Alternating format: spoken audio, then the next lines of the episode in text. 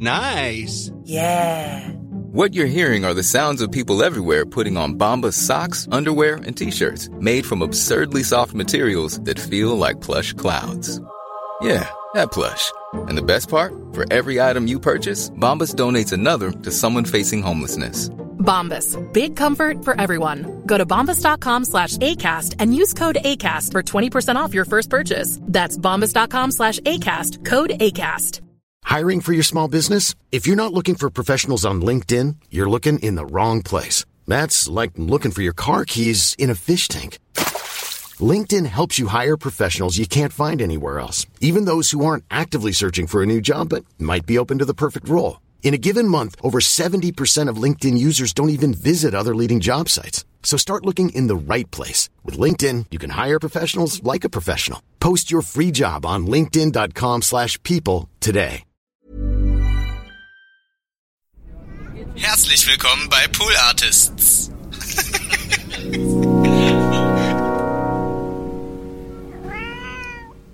Es ist schwer durch deine Timeline sich zu klicken. Aber wenn man das macht, wenn wenn's ein, weißt du, das ist das, was mich aufregt. Wieso? Ich meine, es gibt so offensichtlich speichern sie doch alles, was ich tue bei Facebook. Ja. Ich finde das ja auch richtig, weil es ist halt das, das ist ja das Der Deal. Das ist der Deal. Ja. Anders funktioniert das ja nicht. Ich like auch manchmal Sachen einfach nur, damit der Algorithmus versteht, okay, er will davon mehr. Das hat ja eine Funktionalität. Nicht blöd. Also das wird alles gespeichert. Wieso kann ich nicht eingeben in einem Suchfenster Nils Bokelberg Likes von Malakow Kowalski? Das Das stimmt. ist eine Das haben wir total klare. Suchanforderung. Ja. Warum geht das nicht? Ja. Warum geht das nicht? Das ich stimmt. könnte in die Sendung kommen und jetzt dir sagen, pass mal auf, vor dreieinhalb Jahren hast du das und das geboten. und ich sitze da manchmal nur und schrei, verstehst du? Ich schrei einfach nur. Und es ist wahnsinnig komisch. Ich liebe das wirklich sehr. Ich kann es jetzt leider nicht benennen. Aber du weißt, was ich meine. Absolut.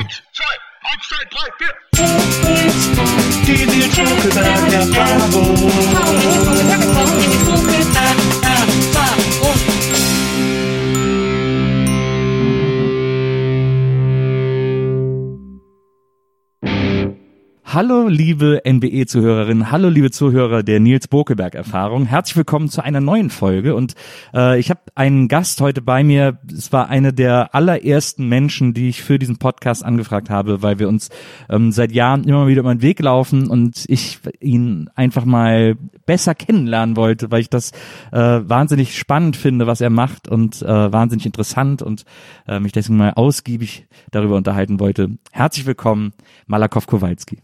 Hallo. Hallo Malakow. Das ist, wir sind uns ja echt auf so ein paar Partys immer mal wieder so über den Weg gelaufen. Ich fand das auch so niedlich, als ich dir geschrieben habe, äh, kannst du zu meinem Podcast kommen, hast du so gesagt, ja sofort, ich bin sofort am Start und so. Also, erstens, ich habe ein Vertrauensverhältnis zu dir. Ja. Das weißt du wahrscheinlich gar nicht. Das hat nichts zu tun mit Viva. ja hoffentlich. Nichts, sondern mein Nachbar Malte Welding, früherer Ah, ja. Nachbar, sagt dir der Name Na was? klar. Ja. Bei dem haben wir uns, glaube ich, auch mal gesehen. Sehr enger lieber Freund. Ich weiß nicht, wie ich die Verbindung von ihm zu dir hergestellt habe jemals, ja, aber es ist ja so, wenn man den einen liebt, dann hat man zu dem anderen auch sehr gute Gefühle. das stimmt. Und ist so sippenhaft, aber andersrum. Ja. Also Vertrauensvorschuss. Po, po, positiv. Ja, ja. vertrauenshaft. Und ähm, ja, das ist das eine. Und das andere ist, ich bin kein ausgesprochener Freund von Podcasts. ja. Ich finde, Twitter und Podcasts sind so der absolute Untergang der Demokratie und Zivilisation, auch des guten Geschmacks. Aber es gibt einige wenige Leute, die äh, natürlich eine gewisse Berechtigung haben könnten, Ja. möglicherweise sowas zu machen. Es wird ja auch nicht jeder Fernsehmoderator oder Redakteur in einer Zeitung. ja. Es gibt schon einen Grund, warum das ein Berufsstand ist. Aber wenn du jetzt einen Podcast machst, dann ist ja wohl klar, dass ich sofort zusage. Das, äh, ich finde das so interessant, weil das passt natürlich äh, so äh, äh, Podcasts so äh, Horror zu finden. Passt, finde ich, eigentlich ganz gut zu der Art, wie ich äh, dich als Künstler wahrnehme, ähm, weil äh, Podcast ja oft vorgeworfen wird, einfach so eine Plauderei zu sein, die irgendwie kein kein Anfang, kein Ende hat und irgendwie kein Ziel hat und ähm, Und die, die Kunst, die Musik, die du machst, ähm, hat sich ja jetzt auch zu einem Punkt entwickelt, wo du, ähm, wo man das Gefühl hat, dass du die versuchst, von allem Unnötigen komplett zu befreien. Ich habe gehofft, dass du auf das Verb befreien kommst. Ja. das ist der Versuch, davon loszukommen, von diesen Dingen, die uns umgeben, die uns ja auch alle nerven. Ja. Das ist, geht ja nicht nur mir so. Ich habe nur zufällig mit der Musik, mit dem Klavier so eine Hintertür gefunden, um, um, um rauszukommen aus diesen Dingen. Dass alles verschwinden kann für einen Moment, für ein Konzert, für eine Aufnahme, für ein Album, dass man rauskommt aus diesen, das nervt ja alles wahnsinnig. Ja. Ich habe heute mal auf mein Telefon geguckt. Ich meine, es ist jetzt auch eine echt irre Zeit. Corona, Ja. Wien, äh, dann die Wahl. Die Wahl in Amerika. Und ich gucke nie auf diese Bildschirmzeit auf dem Handy. Ja. Und ich habe eben mal zufällig geguckt, weil sie mir gestern dieses Update reingedrückt haben, ohne dass ich das bewilligt habe. Und da ist jetzt die Bildschirmzeit sofort, wenn man irgendwo hinwischt, dann ist es da auf einmal. Ja. Eigentlich eine ganz schöne Einstellung, Voreinstellung. Ja. Da stand fünfeinhalb Stunden seit heute Morgen. Ja. ist eine irre Zahl. ist eine irre Zahl. Das will man natürlich eigentlich nicht. So bin ich auch nicht immer drauf. Jetzt gerade will man natürlich wissen, was passiert. Ähm, ja, raus, rauszukommen aus allem und, und so eine andere Perspektive zu entwickeln, ist natürlich auch wichtig. Hm. Also einen anderen Blick auf die Dinge zu entwickeln. Ja. Das ist ein großes Privileg, was man hat als, als, als Künstler kannst du das machen. Als Zivilist, so nenne ich Menschen, die also, Keine Künstler sind. Ja. äh, kann das schwierig sein. Weil man ja in den Apparaten doch dann irgendwie verhaftet ist. Und als Künstler hast du irgendwie dieses, dieses große Geschenk, dass du je- jedenfalls für so kleine, dass du kleine Fenster öffnen kannst, in denen diese ganzen anderen Regeln nicht gelten. ja. Muss man sehr gut drauf aufpassen. Aber du kannst ja eigentlich auch nur deinen Blick anbieten. Du kannst ja keinen anderen Blick anbieten. Ja, genau. Und zu dem vorzudringen Ja. und den überhaupt, also den eigenen Blick zu entwickeln, ist ja sozusagen die, die, die, die ureigene Aufgabe, Ja. die man da entwickeln, entwickeln muss und ähm, irgendwie auch erfolgreich ähm, bewerkstelligen muss. Da durchzudringen zu dem, was, was denkst du eigentlich? Was, was fühlst du eigentlich wirklich? Was ist denn das? Was, also, wer bist du? Und wer seid ihr? Und glaubst du, dass diese, naja, es ist ja eigentlich, das ist ja eine klassische Sinnsuche. Das ist ja eigentlich nicht nur Künstlern vorbehalten. Das ist ja die Frage, die jeden Menschen äh, auf die eine oder andere Art umtreibt. Klar, aber es ist so, dass sich Künstler, wenn die so drauf sind, hauptberuflich damit beschäftigen können. Das ist das Privileg. Ja. Nicht, dass sie so schlau sind, sich diese Gedanken zu machen und irgendwie äh, äh, höher gestellte, äh, erleuchtete Menschen sind oder sowas oder Wesen, sondern du hast, wenn du damit irgendwie Geld verdienen kannst und, und irgendwie so durchs Leben kommst, dann, dann hast du die Möglichkeit, dich hauptberuflich mit dieser Frage zu beschäftigen. Das ist natürlich was anderes, wenn du, ähm, wenn du, sagen wir mal, einer, einer geordneten bürgerlichen Arbeit nachgehst, Ja. bist du natürlich den ganzen Tag mit anderen Sachen beschäftigt. Das ist ein, das ist einfach ein struktureller Unterschied. Nichts Wertendes. Naja, klar. Es ist einfach nur eine Frage der Kapazitäten. Du, du räumst dem eine Kapazität ein, die sonst ähm, schwer zu holen ist. Hm. Glaubst du, dass dieser Wunsch, Künstler zu sein, auch, muss man ja vielleicht gar nicht werden, sondern will man einfach sein, ähm, dass das irgendwie, könnte man darauf verzichten? Also, Ich bin gerade äh, äh, spaced out. ich, ich bin kurz abgedriftet. Ja, ja. Ich habe auf diese Bar geschaut ja, der, du wolltest auch Whisky haben. Ich habe jetzt mal meine ganze und dann Hausbar kam ich, äh, da ist ja diese, diese, dieses, dieser Kanister, der aussieht wie, ist ein ähm, Ölkanister. ja, wie so ähm, äh, Verdünner, wie heißt das? Benzin. Das ist so äh, Motorenöl, Genau. ja. Genau. Und dann habe ich mich gefragt, was ist das und wann, wann kommen wir zu dieser Minibar? Und dann habe ich versucht, dir zuzuhören und dann I just spaced out. Ja, kein Problem. Das kein ist Problem. ein Zitat aus, kennst du Office Space? Ja. Ach so, ja, Office Space von, Diesen äh, von Mike Judge. dieser Film, ich liebe den so sehr. Und da gibt's doch diese Szene, wo der Chef ihn fragt, so what do you do when you go to the office? What do you actually do? How's your typical day? Und dann sagt er irgendwie, ja, ich komme da hin und dann, uh, no, I start the computer, I have a coffee, uh, I sit down, you know, close the doors and then I space out. And then, and then he said, well, wait a second, what do you mean you space out? Und dann sagt er, well, I space out. Und das erklärt er, er ist einfach zwei Stunden damit beschäftigt, so einfach sich ein bisschen locker zu machen. Also jedenfalls hat mich dieser Kanister gerade erinnert, wieder an einen anderen Film. Dieser The Master oder so, dieser Ah, ja. Film mit Philip Seymour Hoffman, Ja, und Jacqueline Phoenix. äh, diese Scientology-Sache, Genau. Ron Hubbard, Genau, das ist doch Jacqueline Phoenix, ist doch der, der Typ, der dann Stimmt, das Seymour Hoffman kommt, quasi. Das ist merkwürdigerweise mein, habe ist mein Lieblingsregisseur, Paul Thomas Anderson. ja, ich kenne den nicht wirklich gut und ich habe auch, muss ich sagen, Joaquin Phoenix überhaupt nicht mehr in Erinnerung. Ja. Aber Philip Seymour Hoffman. Ja. Weil er immer mit diesen Verdünnern aus diesen Kanistern diese irrsinnigen Drinks herstellt. und die immer in diesen Einmachgläsern auch oder in so Farbtöpfen anmischt Ja. und anrührt. Ja. Und, und das erinnert mich sehr daran. Da ist ja auch so ein komischer Deckel drauf, der aussieht wie aus dem Handwerksbereich. Ja, ja. Ist ja jetzt auch, äh, es gibt auch jetzt auch mittlerweile ganz viele äh, so Esoteriker, die so Bleiche trinken. Bleiche gilt ja jetzt als die neue, das neue Allheilmittel. Und das geben die auch so Kindern zu trinken und so. so Nachdem Blei- man sich Chlor spritzen sollte gegen Corona, genau. kann man Blei trinken, Bleiche trinken gegen was? Äh, gegen, soll gegen alles helfen. Das hat irgendwie, das heißt dann irgendwie MNS oder so ähnlich. Und das, das geben die so allen. Also das wird, wenn du Bauchschmerzen hast, wenn es dir nicht gut geht, wenn du traurig bist, aber auch wenn du Krebs hast. Moment mal, oder so. Bleiche ist doch Chlor. Äh, ja, stimmt. Chlorin, Ja. Bleach, Bleiche. Genau.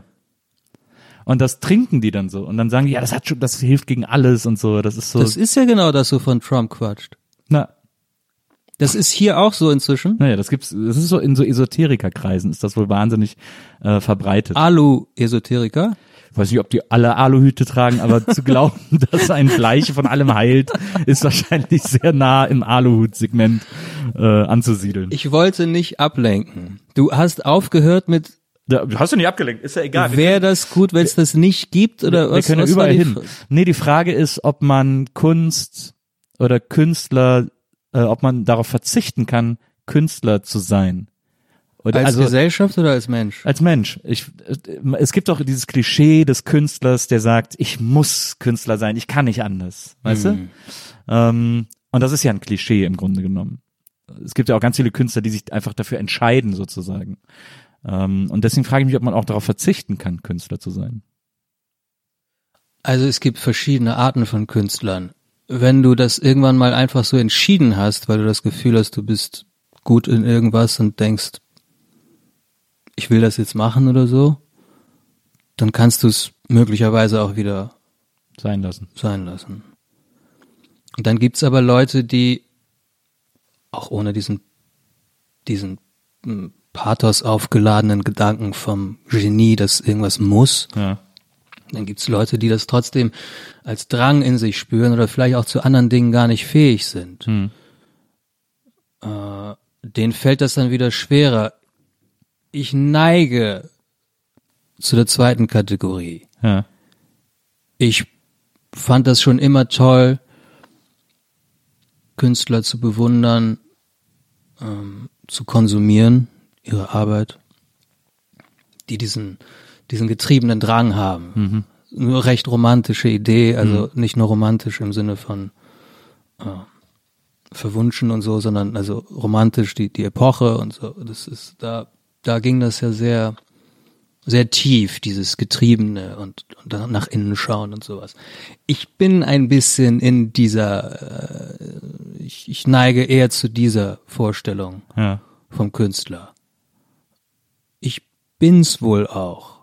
Es gibt noch ein, zwei andere Dinge, die ich wahrscheinlich könnte, aber ich wüsste nicht, wie ich mich dem zuwenden soll, weil diese Sache, die muss jetzt, also das, das muss passieren. Hm.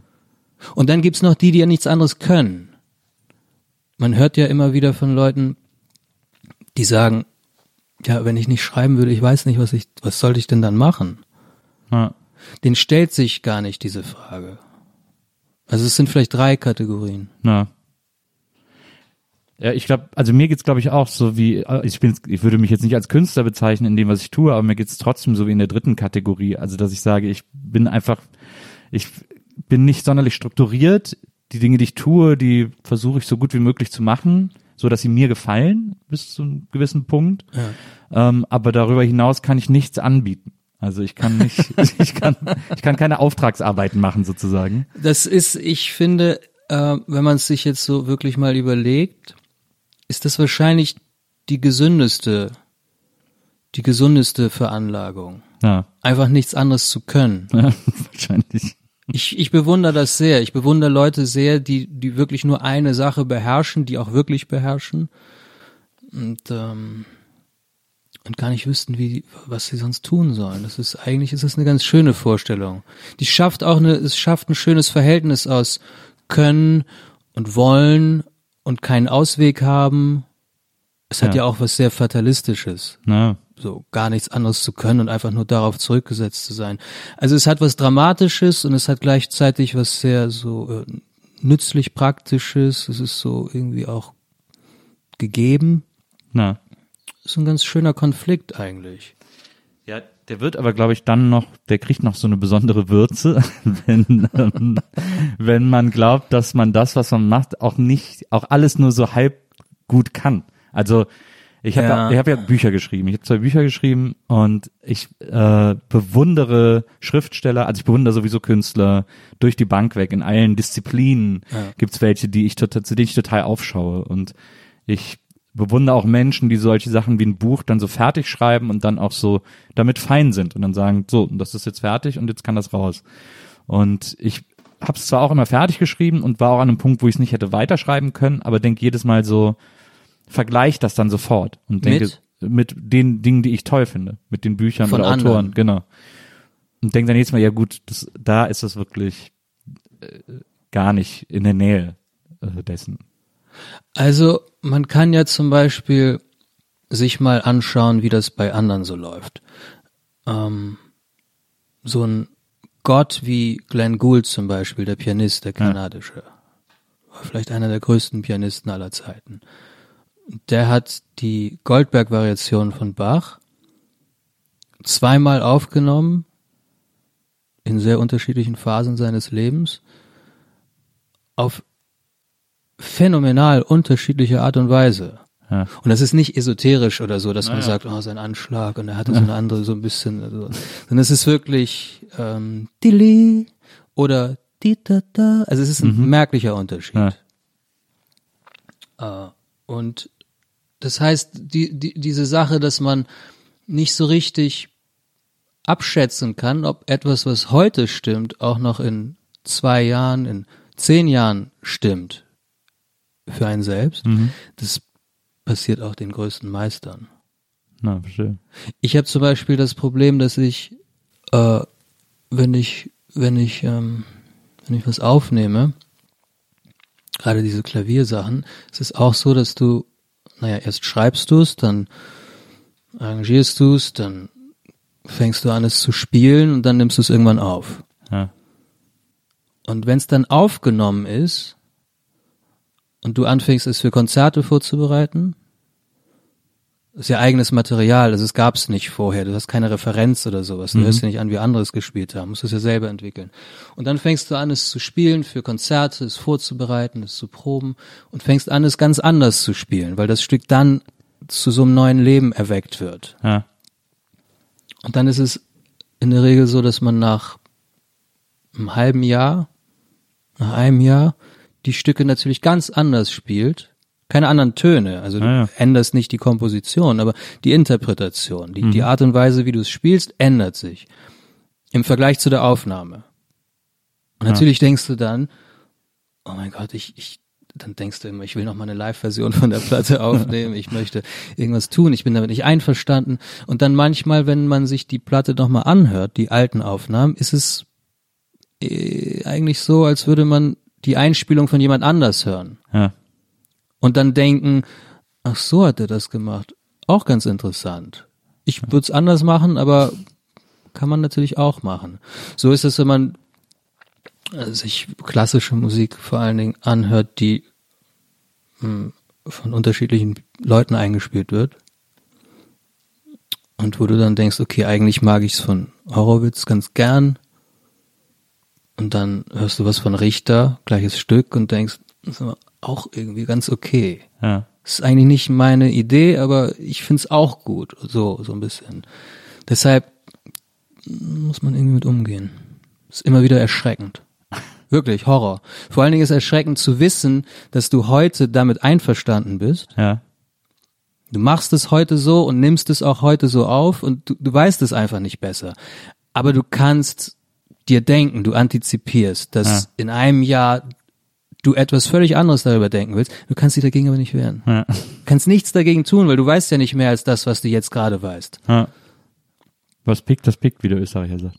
Was hat er gesagt? Was pickt, das pickt. Das sagen die immer beim, beim Kartenspielen. Wenn man, wenn man die Ah, Karte Karten? wieder ich zurücknehmen kann keine. Kartenspiele spielen. Ich kann auch nur Mau Mau, aber dann. Maum. Ja, das immer, wenn ich, ich kann, wenn das, ich meine Karte zurücknehmen wollte, nein, was pickt, das pickt. das, piekt- äh, das habe ich nie gehört. Das ist irgend so ein Spezialmove, den ich nicht kenne. Naja, haben, haben die Ösis ja eine. Ähm, Wieso die Ösis? na, weil das, das, war- das äh, sagen Österreicher, also Wiener sagen das. Was pickt, das Beim pickt. Mau Mau. Ja, beim Kartenspielen. Ah ja. Ich mag so gern, wie die sprechen. Ich auch. Es ist so schön, wie sie sprechen. Ich finde eigentlich ist es die, die, die schönste Art, Deutsch zu sprechen. Was, ja, Nee? ich komme aus dem Rheinland und ich liebe Kölsch sehr, weil es, Klar. weil es so eine Melodie mitbringt. Das Natürlich. Einzige Dialekt mit einer richtigen, mit Aber du, du, Gesang. du willst jetzt wirklich das Rheinische und die Wiener. Ja, ich, ich weiß, dass das Wienerische viel eleganter ist und äh, und viel äh, äh, viel graziler, Mhm. aber diese diese dieser grobschlächtige Gesang des kölschen Dialekts, den äh, liebe ich auch einfach, weil ich den, weil ich damit natürlich auch einfach extrem viel verbinde. ich verbinde damit immer Taxifahrer, die so eine, mh, So wie heißt das? Mini-Pli. so ein Mini-Pli haben und ein ein Bart, so ein Schnauzbart, so ein Ja. Schnurrbart, Ja. Ein bisschen älter, Raucherstimme und die einen dann die ganze Fahrt über in genau diesem Akzent voll quatschen. Ich liebe das. Ich nehme es dann immer auf heimlich und dann weiß ich nicht, was ich damit machen soll, weil ich habe ja, keine Comedy-Show, weißt du. Irgendwann kommt der eine Moment, ähm, wo du es wo du's brauchen kannst. Ja. Du hast ja äh, früher, du kommst ja quasi von der Popmusik, hast mit Popmusik, also du, äh, wir können das kurz abreißen. Du, deine Mutter war klassische ähm, Pianistin, Konzertpianistin. Und da bist du schon früh sozusagen mit dem Instrument auch aufgewachsen und hast da irgendwie, hast dir irgendwie immer zugehört.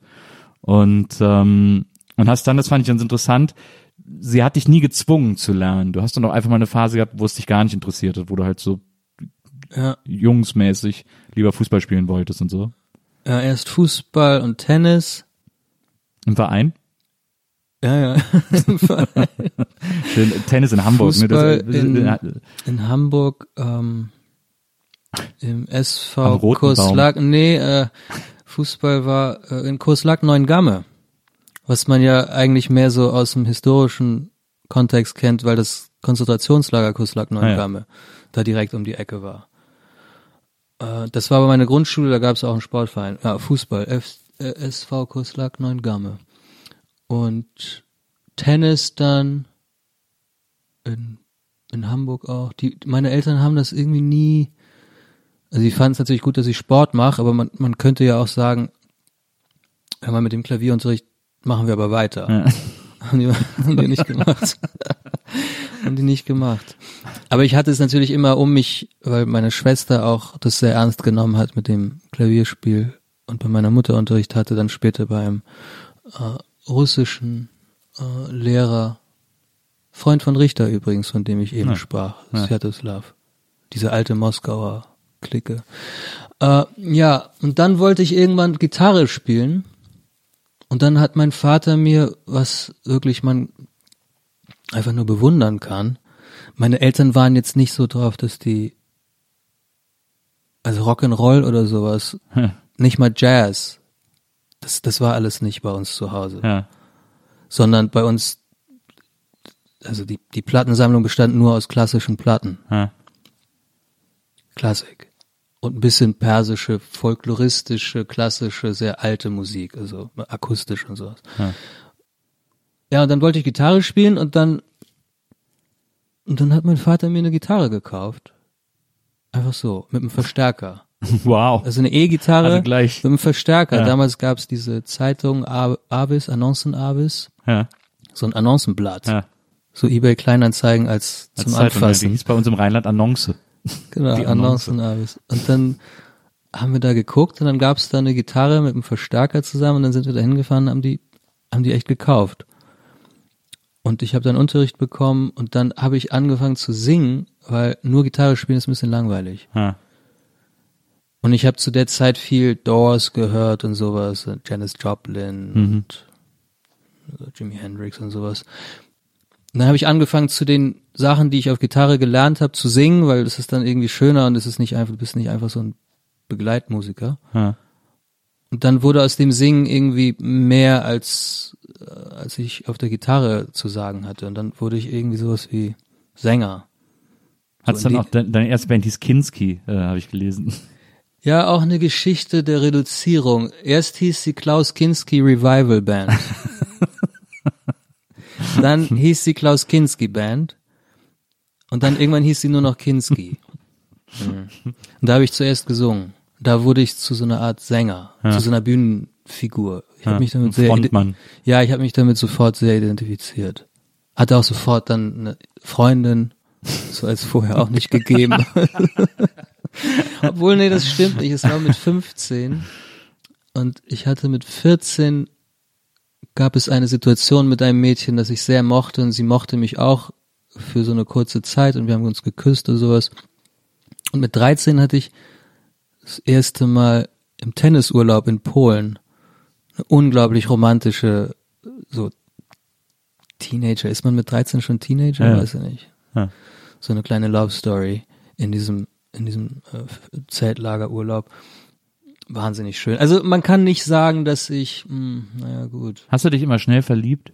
Ja, sehr schnell, sofort. Ich auch. Irre, immer sofort schnell verliebt. Und ich hatte keine Ahnung, wie ich das umsetzen soll. Na, kompletter Versager. Ich habe ich hab schon in der Grundschule, wenn ich ähm, an diese letzten Jahre, ich erinnere mich wahrscheinlich also an die dritte, vierte Klasse, da gab's sicher ein, zwei, drei Mädchen, die ich irre verknallt war. ja. Ich wusste damals nicht, was man jetzt damit anstellen soll. Dritte, vierte Klasse war mir das noch nicht so richtig klar. Auf dem Gymnasium war mir das sehr schnell klar, aber es kam halt nicht zum Vollzug. es hat einfach nicht stattgefunden. Und dann irgendwie doch, also dieses, dieser Urlaub, so rumknutschen, küssen. Ich kam dann aus diesem Urlaub wieder und hab, hab wirklich vom Festnetz zu Hause meiner Eltern ähm, beim Dr. Sommer Team angerufen. Wirklich? Ja. Hab da angerufen und habe gesagt, ja, ich war gerade im Urlaub und habe da dieses Mädchen kennengelernt, total verliebt und haben wir halt immer ge uns geküsst, also so, so geknutscht. Ja. War auch wunderschön, aber danach waren meine Lippen, also um die Lippen herum war alles nass. ist das normal oder habe ich was falsch gemacht? Es ist irre. Ich hatte damals scheinbar niemand, ähm, den ich das hätte fragen können. Ja. Haben Das war ein sehr netter Mensch. Ja, der meinte, ja, ja, ist völlig normal, hast alles richtig gemacht. ja. Ähm, war das schön, wollte er wissen. Und meinte ich, ja, ja, war schön. Und dann fragte er noch, wie alt bist du, wenn ich fragen darf? Meinte ich 13 oder, ja, alles klar, passt. Ja. Seitdem, seitdem Haben die das weiß ich, abgedruckt? Weißt du, ob die das abgedruckt haben? Nee, das war einfach nur ein Anruf. Ah, ja. Ich habe das nie verstanden, diese Leute, die da Briefe hinschreiben. Was erwarten die denn, dass das gedruckt wird oder was ist, ist das Konzept? Ja, sofort anrufen. Ja. Ja, ja, absolut. Ich habe früher auch immer, ich war äh, auch so mit 13, äh, war ich so, hatte ich, fing ich so an Punk zu sein. Und dann habe ich mir damals von den goldenen Zitronen Porsche Genscher Hallo HSV die Platte gekauft. Und da äh, haben die ja alle noch in der Hafenstraße gewohnt und haben dann in der Platte ihre Telefonnummern reingeschrieben von ihrer WG oder so, weil falls man irgendwie Booking-Anfragen hat. Ja. dann habe ich da Samstagmorgen, weil da meine Eltern noch geschlafen haben und keiner das Telefon überwacht hat, Ja. äh, habe ich dann da angerufen und nach dem Autogramm gefragt und die sind halt so mega verkartet. Habe ich die irgendwie so geweckt oder so, ja, ja, schicke ich dir und wieder aufgelegt. Haben sie gemacht? Dann haben sie nie geschickt. Nee, Ah, sie nie geschickt. ich glaube, er hat so getan, als würde er sich das aufschreiben und dann. Man hat immer gute Absichten, wenn diese Autogrammwünsche kommen. Ja. Wenn man jetzt nicht einen Butler beschäftigt, der den ganzen Tag nur diese Briefe beantwortet, sondern wenn man das einfach so bekommt, hat man immer gute Absichten. Und ich weiß dann aber auch, dass sowas dann rumliegt. Vor allen Dingen, wenn einem fertige Pakete geschickt werden, das kennst du ja sicher. Ja. äh, mit so ausgedruckten Fotos Naja. und dann dieser ganze Aufwand, das jetzt zu unterschreiben und dann wieder ins Paket zu stecken und Ja. dann aufzugeben und dann liegt das da immer rum und dann denkt man, oh, irgendwie muss ich das machen, irgendwie muss ich das machen. Dann irgendwann denkt man gar nicht mehr dran Ja. und irgendwann findet man das wieder und denkt, oh nein, ich hätte diesen armen Menschen, die haben so lieb geschrieben und es ist einfach nie passiert. Das ist sehr traurig. Das ist echt traurig. Ja. Frag mich immer, wo sie diese ganzen, die haben ja immer so irre Fotos. Ja, das machen die, glaube ich, immer selbst, ne? Und dann drucken die halt so aus. Nee, aber wo Ja. holen sie die Dateien her? Es sind ja manchmal Fotos, die, also ich meine jetzt Google, klar, aber wo haben sie das früher immer hergenommen? Vor allem die die Fotos einfach selber gemacht. Also ich kann mich bei Viva erinnern, da war immer so eine Traube von so Autogrammjägern vor der Tür. das ist halt so ein richtiges Hobby. So. Die Experten. Na. ExpertInnen, ja. Na. ja, allerdings. Das, die sind krass. Die wissen auch immer bei jeder öffentlichen Veranstaltung, wer da kommt. Ja, okay, so. das ist was anderes. Nein, das Ja. sind ja echte Profis. Na, Muss man ja ernst nehmen. absolut. Das ja. muss man ernst nehmen, Ja. muss man anerkennen. Ja, ja, die gibt's natürlich auch. Ähm, naja, gut, okay. Also ich habe auch schon vor dieser Band Kinski wohl irgendwie mal eine Freundin gehabt, aber eine echte Freundin nicht. Ja. Das hat irgendwie nie funktioniert. So, das war immer, ich war da nicht so richtig. Wann hat denn das Ich, ich erste? war da nicht wirklich. Ähm, hatte keine Kontinuität, meine Performance. Es, es ging einfach immer schief und ich war auch immer in die falschen Mädchen verliebt und diese ganzen Sachen. Oh, das war ich Unsterblich. auch ganz oft. Ja, ja. Unsterblich. Und dann immer, ich mag dich aber als Freund, habe ich so oft gehört in meinem Leben. Fuck. Das war, Das ist echt der letzte Horror. Spruch. Ja. Naja, und dann mit der Band, ja, da, da habe ich dann sehr schnell so ein ganz tolles Mädchen kennengelernt. Das war ein bisschen älter als ich. Wenn du Super. 15 bist. na, Und dann hast du eine Freundin, die ist zwei Jahre älter. na, Also Das- du bist irgendwie in der Mittelstufe und sie ist schon in der Oberstufe. das ist kompletter Das ist echt, Weltenunterschied. Das ist richtig, also das ist High-End. Das war, da war richtig was los. War auch eine sehr, so, das war sehr ernst und, und vor allen Dingen bin ich dann aber zu so einer, ich, ich mochte das auf der Bühne zu stehen. na, Ich habe gemerkt, das ist irgendwie, das ist gut. Wir hatten so einen Auftritt äh, in diesem, äh, in diesem, in, in, in diesem Zeitraum da, vielleicht war ich 16, ich würde sagen, ich war 16, 17. Und haben wir gespielt und da war ein, äh, so ein Typ kam dahin, der hatte ein, der sah aus wie ein Beatle. ja, So spitze Stiefel und enge Hosen und so eine Frisur und alles. Und der fand uns super geil und der meinte, ihr müsst auf dem Kiez spielen in der Prinzenbar. Das ist die Rückseite vom Docks Ja. auf der Reeperbahn. Ja. Ziemlich angesagter Laden damals, da gab's so Psychedelic Beat 60s Partys. Und er meinte, ihr müsst da unbedingt spielen. ja, Und der hat uns irgendwie entdeckt. Das war so dieses Gefühl, äh, wie man es aus Filmen kennt, wenn hinter der Bühne dann nach dem Konzert der Typ kommt mit, mit, der, mit der Visitenkarte und sagt, I like you guys. This is my card. Give me a call. Das war der Typ für mich. Und dann kam ich nach Hause und ich weiß noch sehr genau, wie ich meinen Eltern gesagt habe, äh, ich werde Musiker. Ich mache das noch mit dem Abi und so. Ich nehme das alles ernst, aber ich, will Musik machen. Das ist, das war's. ja. Und dann meinte mein Vater, was ist denn passiert? Und dann meinte, habe ich ihm diese Geschichte erzählt und meinte, oh, nachvollziehbar. ja, und dann haben die das auch immer sehr unterstützt. Und dann bin ich über so einen langen Bogen, naja, gut, okay, wir wollen jetzt nicht die Diskografie durchgehen, aber Nee. dann wurde es erstmal Popmusik. Ja, aber was ich, da, da würde ich noch, würde ich noch kurz, gern kurz einhaken, weil äh, du hattest ja diese diese Band Malakoff äh, und äh, nee, Quatsch, Jansen und äh, Kowalski. Jansen und Kowalski, Ja. genau. Und ähm, und wenn, wenn ich so Interviews von dir gelesen habe, wo du heute noch darauf angesprochen wurdest, äh, ihr habt ja ein Album gemacht, Action, ähm, dann sagst du immer so ein bisschen so, ja, das war halt, da habe ich mich noch ausprobiert, das kann man nicht so wahnsinnig ernst nehmen oder so. Das war halt so ein, das war noch so ein Fehler, in die Richtung zu gehen, aber man muss halt Fehler machen und so. Ich fand aber damals, als das rausgekommen ist, das Album, äh, und auch als ich jetzt nochmal gehört habe, dass das das einzige äh, ernstzunehmende deutschsprachige äh, R&B-Album ist, das in so eine Richtung von so Neptunes geht. Ähm, Das haben wir damals viel gehört, ich, ja. Total. Und das hört man dieser Platte total an, aber es ist eben keine Neptunes-Kopie, sondern ich finde, es ist äh, extrem schlau arrangiert. Äh, also ich habe die wirklich geliebt. diese- Ich habe die rauf und runter, ge- Du hast die damals gehört? Ja, ich habe die, also ich habe da in München kaum. studiert. Ich habe in München studiert in der Filmhochschule und dann habe ich die Platte entdeckt. Ich habe auch aufgelegt und dann habe ich diese Platte entdeckt und habe ich plötzlich gedacht, was, wie genial sind die denn? Was ist das denn für eine geile? Ich bin richtig ausgerastet zu Hause. Ich lieb ja Musik. Ich äh, höre unwahrscheinlich gerne Musik, alles Mögliche. Und ich war zu der Zeit kam ja dann so dieses, diese eben die Neptunes wurden groß, dann kam das erste äh, Justin Timberland Album, das ja irgendwie auch noch geil war. Justin Timberlake, äh, Timberlake, genau. wo aber auch Timberland mitgemacht Genau, hat. Auch aber ich gute find, Sachen. Ja, ich finde aber da eigentlich nur die Neptunes Die Neptunes-Sachen gut. sind Weil diesen Timberland, krass, ja. den fand ich ganz früher geil bei so bei äh, Destiny's Child so die ersten Nummern und natürlich die Missy Sachen. mochtest nicht Crimea River von Justin Timberlake? Nee, von Timberland produziert? Genau, ja, nee. Nee? Ich, und vor allem fand ich das zweite Album, das dann nur noch Timberland gemacht hat. Das habe ich nie gehört. Konnte ich nicht ernst Das fand nehmen. ich total schlecht. War das mit Sexy Back und so? Genau, Ja, das geht nicht. Mit diesem, mit diesem Techno-Beat, es war mir alles dann zu krass. genau. Ja, ich habe, also ich wusste nicht, dass du das kanntest. Und Ich, hab, ich, hab wirklich, ich bin allen damit auf den Sack gegangen. Ich habe eigentlich gesagt, Leute, hört euch bitte diese Platte an. Sexier wird deutsche Musik nicht mehr. Ich fand's wirklich das sehr. das ist sehr aufregend, dass du das sagst, wirklich. Es haben viele Leute damals äh, ähnliche Dinge empfunden und, und, und gesagt und die haben uns auch sehr gefördert, Deichchen da in erster Linie. ja, stimmt, da hat er auch ähm, Philipp von Philipp, Deichchen genau, hat hat da äh, drauf gef- was gefeatured. Mit Buddy von Deichchen habe ich das im Prinzip gelernt, wie man im Studio überhaupt arbeitet. Mhm. Und ähm, der inzwischen verstorbene, sehr geliebte Sebi, Mhm. Sebi professionell, hat die Sachen gemischt. Und die haben sich das sehr früh, haben die das irgendwie gesehen und gehört und meinten, die Jungs, das ist so fresh, das, das muss raus, das, wir müssen das jetzt machen. Und dann hatten wir auch sofort Plattenverträge und so, waren bei Universal unter Vertrag und bei EMI im Verlag und das, da war auf einmal irgendwie riesig was los. Hm. Auch Geld. ja, Problem ist nur, ich verstehe von dieser Art von Musik nichts. Das hat vielleicht bewirkt eine gewisse Naivität, mit der Ja. wir da reingegangen sind und dadurch ist vielleicht irgendwas entstanden, was andere als frisch und innovativ und neu empfunden haben.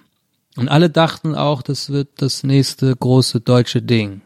Es war dann auch die Zeit, wo Outcast und André 3000 dieses Doppelalbum gemacht haben. In so eine Richtung ging das ja alles auch. Also das André 3000 Album. Ist dann aber nicht das nächste große Ding geworden, weil es war dann vielleicht zu abgedreht, ich weiß es nicht. Ich höre jetzt inzwischen immer mal wieder, dass Leute Bilderbuch ja. Hören und dann sagen, ey, sag mal, hast du mal Bilderbuch gehört? Hello, anyone? Kann das sein, dass die Jungs irgendwie so 15 Jahre später so zu ähnlichen Schlüssen Das gekommen stimmt, sind? ja, das stimmt. Das finde ich auch, finde ich auch sehr nah beieinander. ich kenne Bilderbuch nicht, kann das jetzt nicht so richtig beurteilen, aber ich habe da mal reingehört und dachte, denkbar, Ja. dass die vielleicht damals im Kindergarten das gehört haben oder so. Ich weiß nicht, wie alt die Jungs sind. Ah, naja, gut. Ja, wurde nicht das nächste große Ding, weil es halt auch in sich nicht so richtig, ich, ich verstehe davon nichts. Hm. Und das ist am Ende des Tages, Aber das sagt man übrigens nicht. Am Ende des Tages, tut mir leid. das macht nichts. Wir, wir schneiden ja nichts, oder? Nee. Okay, gut. Fuck, jetzt habe ich es gesagt. Also, äh, man, man, man soll von dem, was man da tut, so ein bisschen was verstehen. Und von dieser ganzen Neo-Musik, Ja. Diese Neo-Soul, Also Popmusik. ja, Popmusik, Ja. ja. ich habe davon eigentlich auch damals schon keine Ahnung gehabt. Ich habe immer nur zu Hause diese klassische Musik gehabt und dann Ja. irgendwann 60s Psychedelic Hippie-Musik. Ja. Rock'n'Roll. Und dann kam mit 16 Jazz dazu und schwarze Musik, Soulmusik, immer nur altes Zeug. Ich habe die 80er schon immer gehasst, Popmusik im Prinzip schon immer verachtet. Ja. Also diese 80er Jahre Popmusik Ja. hatte ich, habe ich schon immer gehasst. Fürchterlich. ja, und äh, naja gut, also dann zu Hip-Hop hatte ich überhaupt keinen Zugang und Ja. zu so R&B-Musik und sowas. Aber dann durch die Deichchen, da hat sich das ein bisschen geändert und da hatte ich auf einmal so ein bisschen so einen Zugang. Und dann habe ich im Auto äh, dieses Lied von Britney Spears, ihren ersten Hit mit den Neptunes, Äh, achso, Slave äh, for You. Slave for You. Mhm. das gehört im Radio. Und dachte, warte mal ganz kurz, was ist das denn für Musik? Also das war so ein Erweckungserlebnis.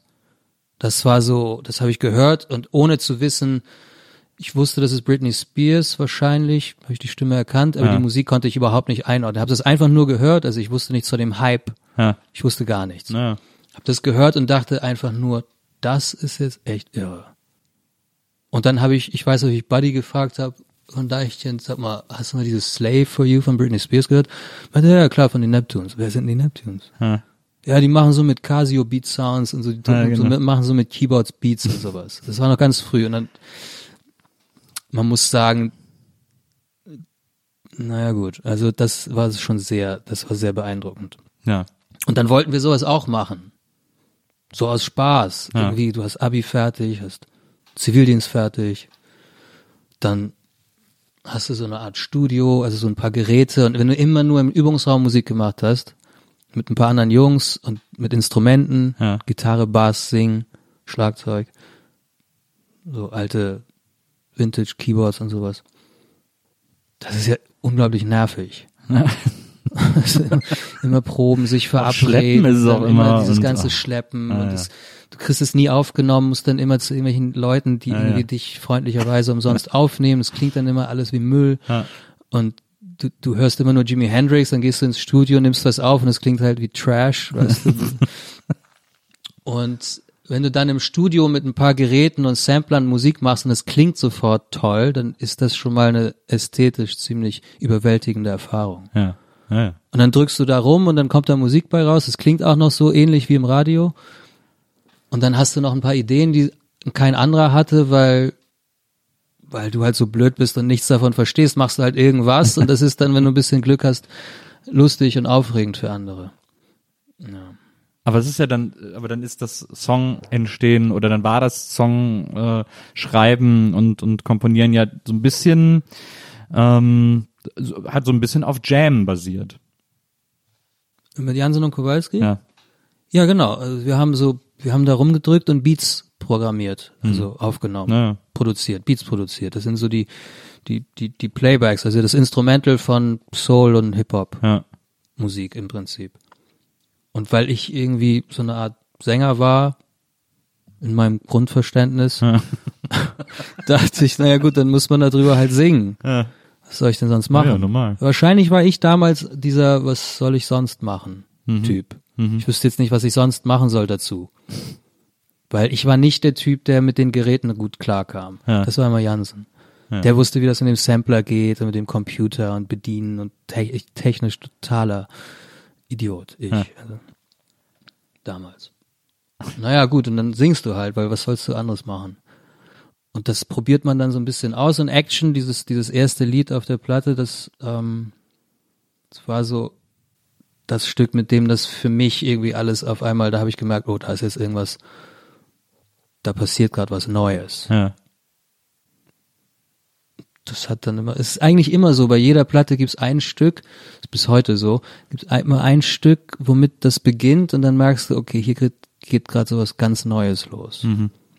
War eigentlich bei allen Platten so, dass es immer ein entscheidendes neues Stück gab. Naja, aber das ist dann nichts so richtig geworden. Jansen und ich haben uns zerstritten, es war alles kompliziert. Mein Vater ist gestorben, Band aufgelöst, keine Tournee gespielt, gecancelt.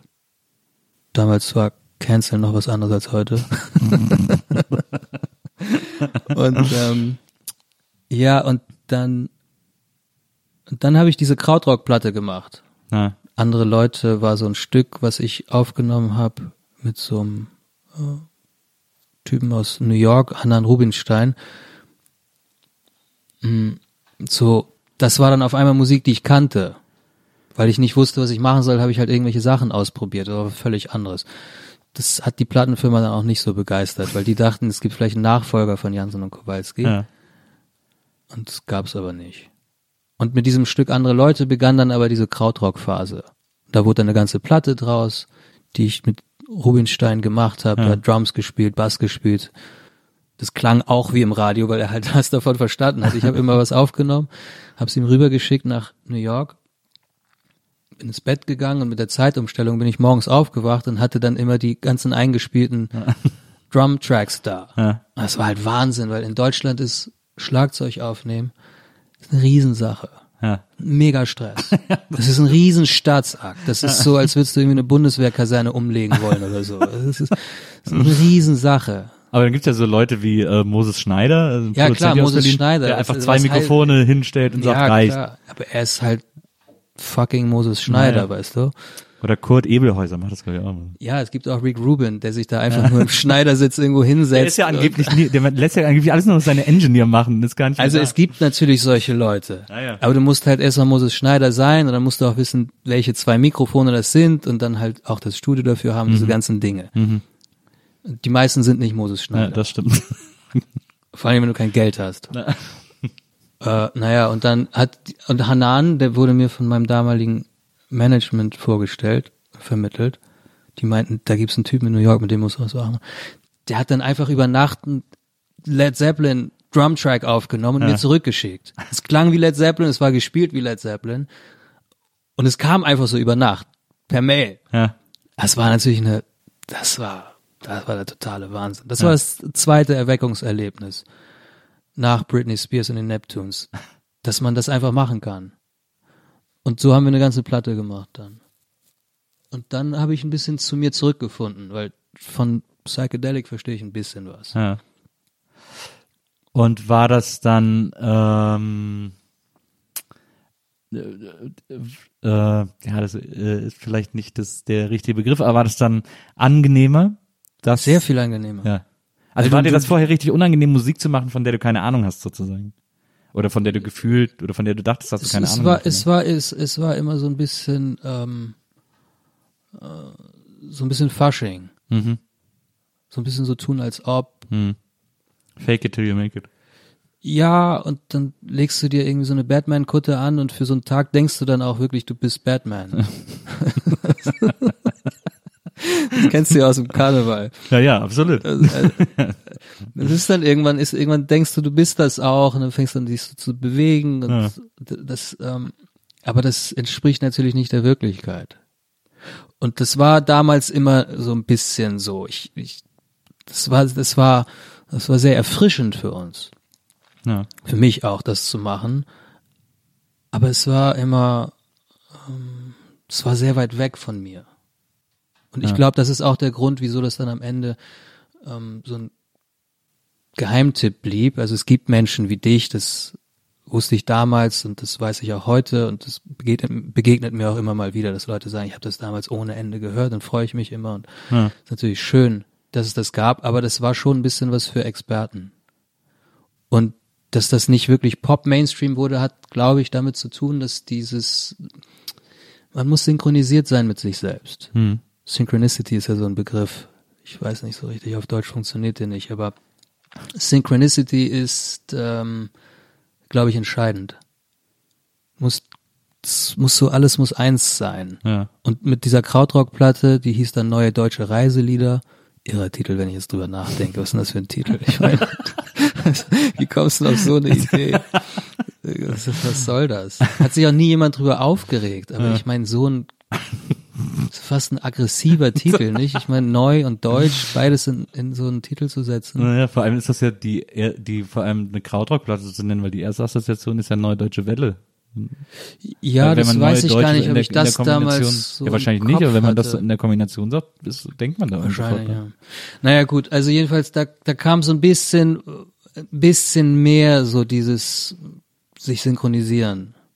Hm. Kam so ein bisschen zum Tragen. Hm. Das hat sich sehr gut angefühlt. Weil ich im Studio auf einmal wusste, was, ich wusste genau, was ich will. Ich hatte Vorstellungen, ich hatte Referenzen, ich wusste, es gab so, gab Berührungspunkte mit mir selbst. Ja. Was ist denn dein, was ist denn so dein äh, liebstes Led Zeppelin Album? Ja, das ist schwierig, weil auf allen Alben, also mit Physical Graffiti hört's auf. Ja. Alles danach ist, also kenne ich nicht, weil ich hab's immer nicht ertragen. Das Was kommt dann da noch? Coda oder was? Nee. genau, Coda war das nächste und dann kommt dann Und dieses so, eingepackte? das ist alles fürchterlich. Ich habe ein riesiges Problem mit allem, was ab Mitte so der 70er passiert ist. Verstehe. Ich kann den Sound nicht mehr ertragen und es hat sich dann auch im Kopf der Leute irgendwas verändert. Vielleicht war es das Kokain, ich weiß es nicht. Aber irgendwas hat sich geändert. Diese 80er haben sich angekündigt. Ja. Das schwarze Loch der Menschheit. Und, und deshalb ist alles ab 75 praktisch nicht mehr, ich glaube, naja, Physical Graffiti war 7 76. Ja. Aber so um die Zeit hört's für mich auf. Und vielleicht, wenn ich drüber nachdenke, also als gesamtes Album wahrscheinlich Physical Graffiti. Ja. Nicht das zweite, vielleicht das erste. Schwer zu sagen. Was ist denn deins? Ähm, Houses of the Holy. Ja, ist natürlich geil. Mit dem Rain-Song. Ja, mit dem Rain Song und auch mit dieser mit dieser James Brown Parodie äh, auf der zweiten Seite irgendwo äh, The Ocean und so. Ja, das ist natürlich sehr schön, aber das ist eigentlich nur der Rain-Song, den ich von dem Album so, so richtig toll finde. Ja. Bei Physical Graffiti gibt's eine sehr, sehr hohe Frequenz von Stücken, die ich, die ich alle mag. Ja. Ja, es geht mir mit mit äh, Houses so, weil da auch ich finde das Schlagzeug auf dieser Platte klingt so unfassbar satt. So Bonham war ein Bonham war echt krass. echter Meister. Ja, Bonham Wirklich war echt echter krass. Meister. War auch immer, es ist auch der größte Drum-Sound, Hm. den es gibt, glaube ich, in der ganzen Rockgeschichte. Na. Ja, ja. Ja, aber der war auch dem Wahnsinn verfallen. ja, das Saß da in seinem Landhaus, gab es damals oft, ne? Irrsinnig viel gesoffen. Es sah bei dem so aus wie hier mit diesem Rollwagen. Ja, also Physical Graffiti und Led Zeppelin. Ja, das war diese Krautrock-Zeit. Das war, das war, das war sehr schön.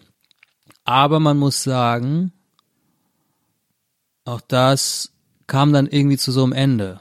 Ja. Das war so eine Schälung. Ich, ich das war so, so, eine Art Befreiung, so ein so sich emanzipieren von dieser ganzen. Ich habe danach fast nie wieder Songs im Sinne von Songs geschrieben oder aufgenommen. Ja. Außer diesen einen kleinen Radio-Hit How I Think of You, der kam 2015 raus. Ja. Das war aber mehr so ein, da habe ich mehr so eine Art Film-Soundtrack geschrieben, aber als Platte und da war dann Love Song drauf. Das ist mehr so passiert. Ja.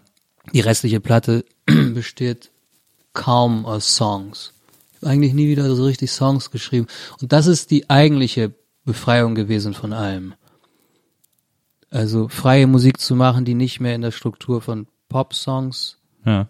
ähm, veranlagt ist, sondern Klaviermusik, die, die, die, die dann irgendwie angefangen hat, indem ich mit diesem Klaus Lemke zusammengebracht habe, so ein Filmregisseur, mit dem ich viel arbeite, der sich in so ein Klavierstück verliebt hat, was es dann gab irgendwann mal, wovon ich nicht wusste, was macht man damit. Und daraus wurde dann diese ganze neue Musik, die ich jetzt seit ja, zehn Jahren mache. Seit zehn Jahren gibt es sowas wie Kontinuität. Ja, aber da frage ich mich bei dir ja immer, also wenn man jetzt, ne, wir sind jetzt so ein bisschen mal so im, sind jetzt mal so quer über deine Diskografie gesprungen und die Entwicklung gesprungen und so.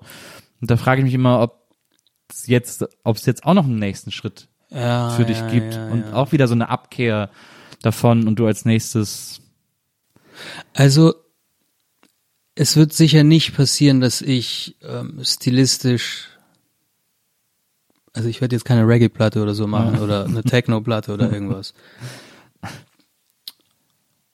Ich glaube, dass sich das immer in dieser Welt weiterhin bewegen wird. Dieser, dieser Welt, die irgendwie aus der Klassik kommt, die gute, alte, goldene Jazzzeit irgendwie mit berührt der 50er und 60er Jahre.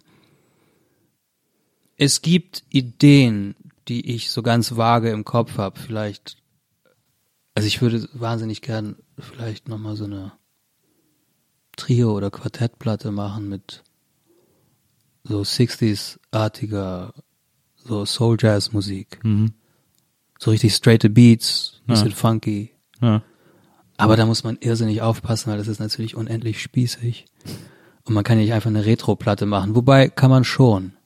Die Zeit erlaubt das jetzt. naja, Aber das wäre auch immer noch, das wäre im Prinzip das, was auch auf dem Album Kill Your Babies, das kam nach der Krautrock-Platte, da gibt es auch schon ein, zwei Stücke, die sind ein bisschen in dieser Richtung. Und auf der I Love You-Platte, die kam danach, gibt's auch ein paar Stücke, die schon in dieser Richtung, also es wäre immer noch kein richtiger Bruch. ja, Ich glaube, dieser große Bruch, der kommt, Kommt nicht mehr. mehr. Das ist einerseits vielleicht ein bisschen enttäuschend und dann andererseits für mich aber ganz beruhigend, dass ich jetzt schon über so einen lange, längeren Zeitraum man versucht ja doch irgendwie vorzudringen zu Ja. irgendwas. Damit bin ich jetzt seit zehn Jahren beschäftigt, zu etwas vorzudringen. Es ist jetzt nicht so das allerschlechteste Gefühl. na, Und die schlechteste Platte deines Lebens ganz am Anfang gemacht zu haben, äh, ist eine ganz beruhigende, äh, so, Abfolge der Dinge. Ja. Ich habe heute Morgen gerade von Cool in the Gang ähm, dieses Album Music is the Message gehört. Das war, glaube ich, ihr drittes Album. Ja. Dieses blaue. Ja. Das war noch in der Zeit, wo die Anfang der 70er sehr funky und jazzig und wirklich schmutzig waren. Unglaublich cool. Na, Da gab's vielleicht vier Platten. so Machine Gun und nee, Machine Gun waren ja Commodores, aber ja, ja. Noch bevor es wirklich, also bevor es Songs waren, und bevor sie wirklich gesungen haben und bevor es dann irgendwann Disco und It's Ladies Night wurde. Na, Und die sind das beste Beispiel dafür, wie das ist, wenn, wenn, wenn eine Band oder auch ein Künstler am Anfang wirklich Sachen macht, die unglaublich toll sind. Tief, weit, ja, schmutzig, wirklich nah dran an den Dingen. Ja. Und dann nach ein paar Platten, du kannst es nachvollziehen, wenn du die Platten nacheinander hörst, wird's halt immer glatter und immer glatter und dann irgendwann kommt dabei raus, oh yeah, it's ladies night, oh Celebration. what a night. Ja, mhm. Ist natürlich toll, dass man Silvester solche Platten auflegen kann. Aber es ist fürchterlich für die Menschheitsgeschichte. Es ist einfach ganz schrecklich, weißt du? Und das ist, das passiert so vielen. Earth, Wind and Fire sind auch so ein Beispiel. Die Ja. haben zwei wirklich tolle Platten gemacht. Ihre, die erste, die kann man nicht wirklich ernst nehmen. Da haben sie noch so irgendwie gedaddelt. Aber die zweite und die, die dritte, die hieß Time, Time is on your side, glaube ich, oder so. Die, also diese zwei waren irre. ja, Die habe ich gestern gerade gehört. ja. Und dann dachte ich auch, Wahnsinn, wie aus so einer Band dann so eine Disco-Band wird. ja. Und das ist so, so erschreckend. So erschreckend. Die wenigsten haben das überlebt, die 70er. Die, das Ende der 70er und dann die 80er. Bowie war vielleicht so ein toller, ja. ähm, ein tolles Beispiel dafür, wie man das alles überleben kann. ja. Motorhead auch irgendwie auf eine Art. Wobei wir die Motorhead Disco Alben mal äh, ausklammern an dieser Stelle. Ich habe mal das, da fällt mir auch ein, ich habe das mal in so einer in so einer Sitcom, ich glaube, ich weiß gar nicht mehr welches war. Ähm, da hat einer eine Hochzeit organisiert und äh, ähm, und musste dann immer wieder zur Braut hingehen und mit ihr alles abklären mit wegen dem Budget. Ähm, und musste sie mal danach fragen, was sie jetzt genau haben will. Ähm, und dann äh, ging irgendwann zu ihr hin und hat gesagt, okay, jetzt geht's noch, äh, letzte Punkt, äh, mit dem Budget, das ich noch übrig habe. Ich hatte mal geguckt, dafür kriege ich entweder eine Cool and the Gang Coverband oder Cool and the Gang. Dann hat sie gesagt, nimm die Coverband. Ja, man lacht darüber, aber es ist, es ist, es ist echt traurig. Na ich habe ja, auch, es ist, nein, es ist schrecklich, weißt du, ich habe auch ähm, eine Zeit lang mir versucht, diese alten großen Bands live anzuschauen. Mhm. The Who habe ich mir zum Beispiel mal live angeschaut, vor ein paar Jahren. Das ist alles nicht schön. Die einzigen, bei denen ich das wirklich in Ordnung fand, waren tatsächlich Motorhead. Ja. Das war so unfassbar geil. Noch kurz bevor Lemmy gestorben ist, vor ein paar Jahren war das, naja, jetzt auch zehn Jahre her. Die habe ich gesehen und dachte, okay, wenn man es so macht, ist okay. ja. Ich finde Iggy Pop zum Beispiel live auch immer noch.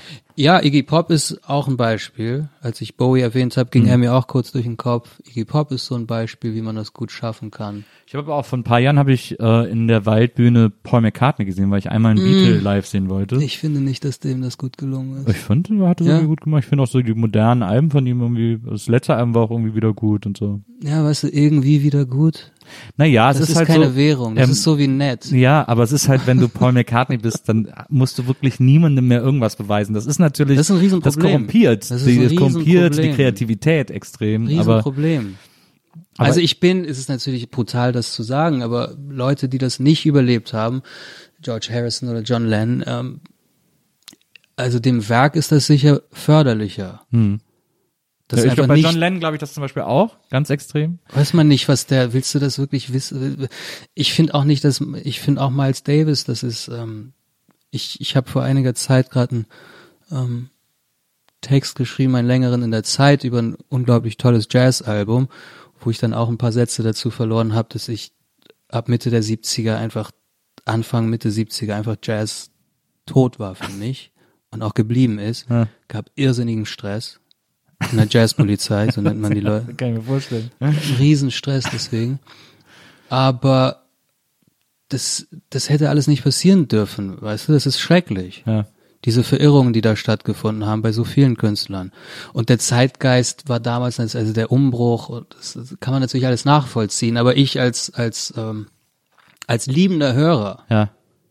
der nichts mehr liebt als Miles Davis zum Beispiel, Ja. in seiner goldenen Zeit, die vielleicht irgendwann Mitte der 60er aufgehört hat, spätestens. Dass dann so schreckliche Dinge passieren, in meinen Augen schreckliche Dinge, Ja. das tut mir weh. Und ich will auch nicht den Bassisten von Led Zeppelin mit so einem hässlichen 90er Jahre Fünfseiter Bass Ja. auf der Bühne So sehen. fretless- weißt du? so ein fretless Fünfseiter, der keinen Kopf hat, weißt Ja. du? Sowas will ich alles nicht sehen. Ja, das das, das will ich nicht erleben. Und Na. ich wünschte eigentlich auch, naja gut, okay, also sollte man, wo man über Motorhead spricht, eigentlich mal einen Drink nehmen? Ja, War das die Idee? Es ist ja äh, bei der Nils Burgeberger Fragen wollen wir es unseren Gästen immer so angenehm wie möglich machen und fragen vorher, was es für Snacks Was wollen hab ich und gesagt? So. Du hast Whisky? gesagt äh, Whisky, kaltes Mineralwasser und Rauchmandeln. Äh. Deswegen haben wir das hier auch alles äh, bereitgestellt. und äh, und wir machen auch, wir äh, gucken immer, wer so äh, Vorbilder oder oder Inspirationen oder Idole unserer Gäste sein können, damit man sich eben auch direkt wie zu Hause fühlt und rahmen die ein. Und deswegen haben wir dir da auch Glenn Gold äh, hingestellt. Das habt ihr echt gemacht. Ich werd verrückt. Das hat ja noch nie irgendwer gemacht. Das habt ihr gemacht? Ja, wir haben nur vergessen, es einzurahmen jetzt bei dir. Dabei rede ich gar nicht so richtig oft über Glenn Gould. Aber du hast irgendwann mal gesagt, dass du den, dass das eine äh, große Inspiration für dich war, oder dass du eben dieses, diesen Ja, Klingus so. diese Brahms-Platte von ihm, die Intermezzi, das ist echt das Allergrößte. Was, äh, was magst du denn für einen Whisky? Ich habe eigentlich hauptsächlich Bourbon, weil ich immer Bourbon trinke. Also ich hätte Four Roses, Writer's Tears. Das ist ein irischer. Four Roses. Ja. Finde ich gut. Das ist mein Lieblingsbourbon. Außer Eis? Wie machst du's? Ich würde mal ein bisschen Eis holen. Weißt du, das ist echt, das ist echt so eine Sache mit diesem Eis. Das mit dem Eis ist so wie mit Iran. Es gibt ja Leute, die sind der Meinung, Eis im Whisky ist schändlich. Ja. Aber dann gibt's wiederum, also das ist die verbreitete Meinung, Ja. so wie Rotwein muss halt, darf nicht gekühlt sein. Ja. Und dann gibt's die Leute, die wirklich Ahnung haben, die wissen, natürlich darf man auch Eis da rein tun. Ja. Aber das sind halt die wirklich Erleuchteten. Ja. Iran ist ein ähnliches Problem. Was? Ich bin ja Perser. genau. Es heißt Iran. Ja. Es heißt der Irak, die Schweiz, Ja. Der Libanon. Aber Deutschland, Iran, kein Artikel. Man denkt aber aus irgendwelchen Gründen, Das ist der Iran. es heißt der Iran. ja. Und von der Zeit zur Süddeutschen bis zur FAZ, jeder macht es irgendwie auf seine Art. Ja. Aber es heißt, das Land heißt einfach Iran. Verstehe. Das ist einfach so. Im Deutschen heißt das Land Iran. Das heißt, wenn du es richtig machst und sagst, er ist nach Iran geflogen, Ja. Denken alle, du hast gerade gesagt, ich gehe jetzt nach Aldi. Ja. Verstehe. Wenn du es aber wiederum Falsch so sagst. machst, wie, wie alle es denken, Mhm. machst du es halt falsch. Du bist ein Idiot. Wenn du sagst, im Iran Ja. ist das und das passiert, er ist in den Iran geflogen, machst es so, wie alle richtig, äh, äh, es für richtig halten, aber du tust etwas Falsches. Ja, Das kannst du wieder vor dir selbst schwer vertreten. Ja. Quält mich. Verstehe ich. Ja, dann hol ich schnell Eis und dann äh, stoßen wir an. Auf Du bist Iran. auch ein Erleuchteter. Ich trinke wahnsinnig gerne, äh, also Whisky mit Eis. Mir ist halt auch scheißegal, ob das Bourbon oder Scotch ist. Ich, Hauptsache der schmeckt und da Ich ist Eis genauso. einfach immer gut. Gut, dann machen wir jetzt Eis. Okay, ich hol schnell. Warte. Ich müsste jetzt eigentlich so eine Art Werbeunterbrechung moderieren. Weiß gar nicht, was ich dazu sagen soll. Jetzt sehe ich dieses tolle Foto von Glenn Gould vor mir. Ein Zettel, pink, frisch desinfiziert. Auf dem Tisch hier, ähm, mit einem Herz drauf. Dann diese unglaubliche Minibar, wo alles drauf zu stehen scheint, was ein Mensch sich wünschen kann, der trinken möchte. Hab eine kleine Werbeunterbrechung durchmoderiert hier. Wie viel darf ich dir rein? Was machst du denn? Zwei? Ja. Danke. So. Ich habe lang kein Whisky mehr getrunken, fällt mir auf. Ich bin auch gerade in einer sehr asketischen Phase. Ja. Deshalb ist das jetzt was sehr Besonderes. Ja, freue ich mich. Zum Wohl. Cheers. Mm. In der früheren Welt, vor Corona, Ja. da war das meine Lieblingsbeschäftigung, Whisky um trinken. zum Beispiel Depressionen zu bekämpfen. Also depressive Tage. ja. Keine echten Depressionen, aber wenn ich so depressive Tage hatte, dann bin ich immer in eine Hotelbar gegangen und habe mir dann da einen Whisky bestellt oder zwei. Diese rauchigen Nüsse, daher kommt diese Sache. Ah, okay, alles klar. Ich habe das wahnsinnig geliebt, da alleine zu sitzen und dann, da will ja auch nie irgendwer was von dir. Ja. Sehr ähm, anonym, hochprofessionell und dann guckst du ein bisschen aufs Telefon, wirst so ein bisschen so langsam, langsam so ein bisschen angetrunken. Hm. Du wirst betrunken, nicht? Ja. Du wirst betrunken. Erstes Mal angetrunken, dann betrunken. Und dann guckst du aufs Handy und dann ergibt sich vielleicht noch irgendwas. Oder auch nicht. Hm, Das, das fehlt mir sehr. Das fehlt mir wirklich sehr. Diese Hotels und die Bars. Ich finde Hotelbars auch, das sind, äh, ich glaube, zum Trinken mit meine absoluten Lieblingsorte, weil ich glaube, ich die interessantesten Erlebnisse ähm, hatte, wenn ich alleine in eine Hotelbar gegangen bin. Weil du unterwegs warst? Weil ich unterwegs war, ja, Oder bist du, gehst du auch in der eigenen Stadt in Hotelbars? äh, gehe ich auch, also nicht so oft. Weil das ist das, was ich meine. Naja. Also nicht unterwegs. Naja. Ich bin nicht unterwegs und lost in translation. Nee, nee. Nicht das, sondern in Berlin. Ja, aber zu Hause mache ich das auch manchmal. Das ist so gut. Es sind einfach, Ich habe es jetzt den ganzen Sommer über, aber obwohl man ja sich relativ locker und frei bewegt hat, das habe ich den ganzen Sommer über nicht gemacht. ja. Und es ist draußen überhaupt nicht das Gleiche. Nee, überhaupt nicht. Also draußen im Hotel was trinken, das ist Horror. Ja. Das soziale Gegenteil von dieser, von dieser abgeschirmten, anonymen Höhle, in die man da geht. ja. Das jemals wiederkommt? Ich mag auch, ich mag es auch am liebsten, wenn es Hotelbars sind in Hotels, die, die also ich meine, klar, Hotelbar gibt es ja sowieso nur in sozusagen besseren Hotels. Natürlich besser. Aber äh, wenn das Hotel trotzdem ein bisschen älter ist, so diese modernen, besseren Hotels, da finde ich die Bars eher so ein bisschen anstrengend, weil das ja so Stimmt. Ausgehbars sind quasi. Stimmt. Ach so, du meinst, dann läuft da elektronische Musik und so. Ja, und auch so, so da ist dann, gibt's dann auch so neue Cocktailkreationen und sowas. Also in die Köln- bestimmt auch lecker sind, aber Ja, ja. In Köln das Excelsior. Am Ja. Hauptbahnhof beim Ja. Dom. ja.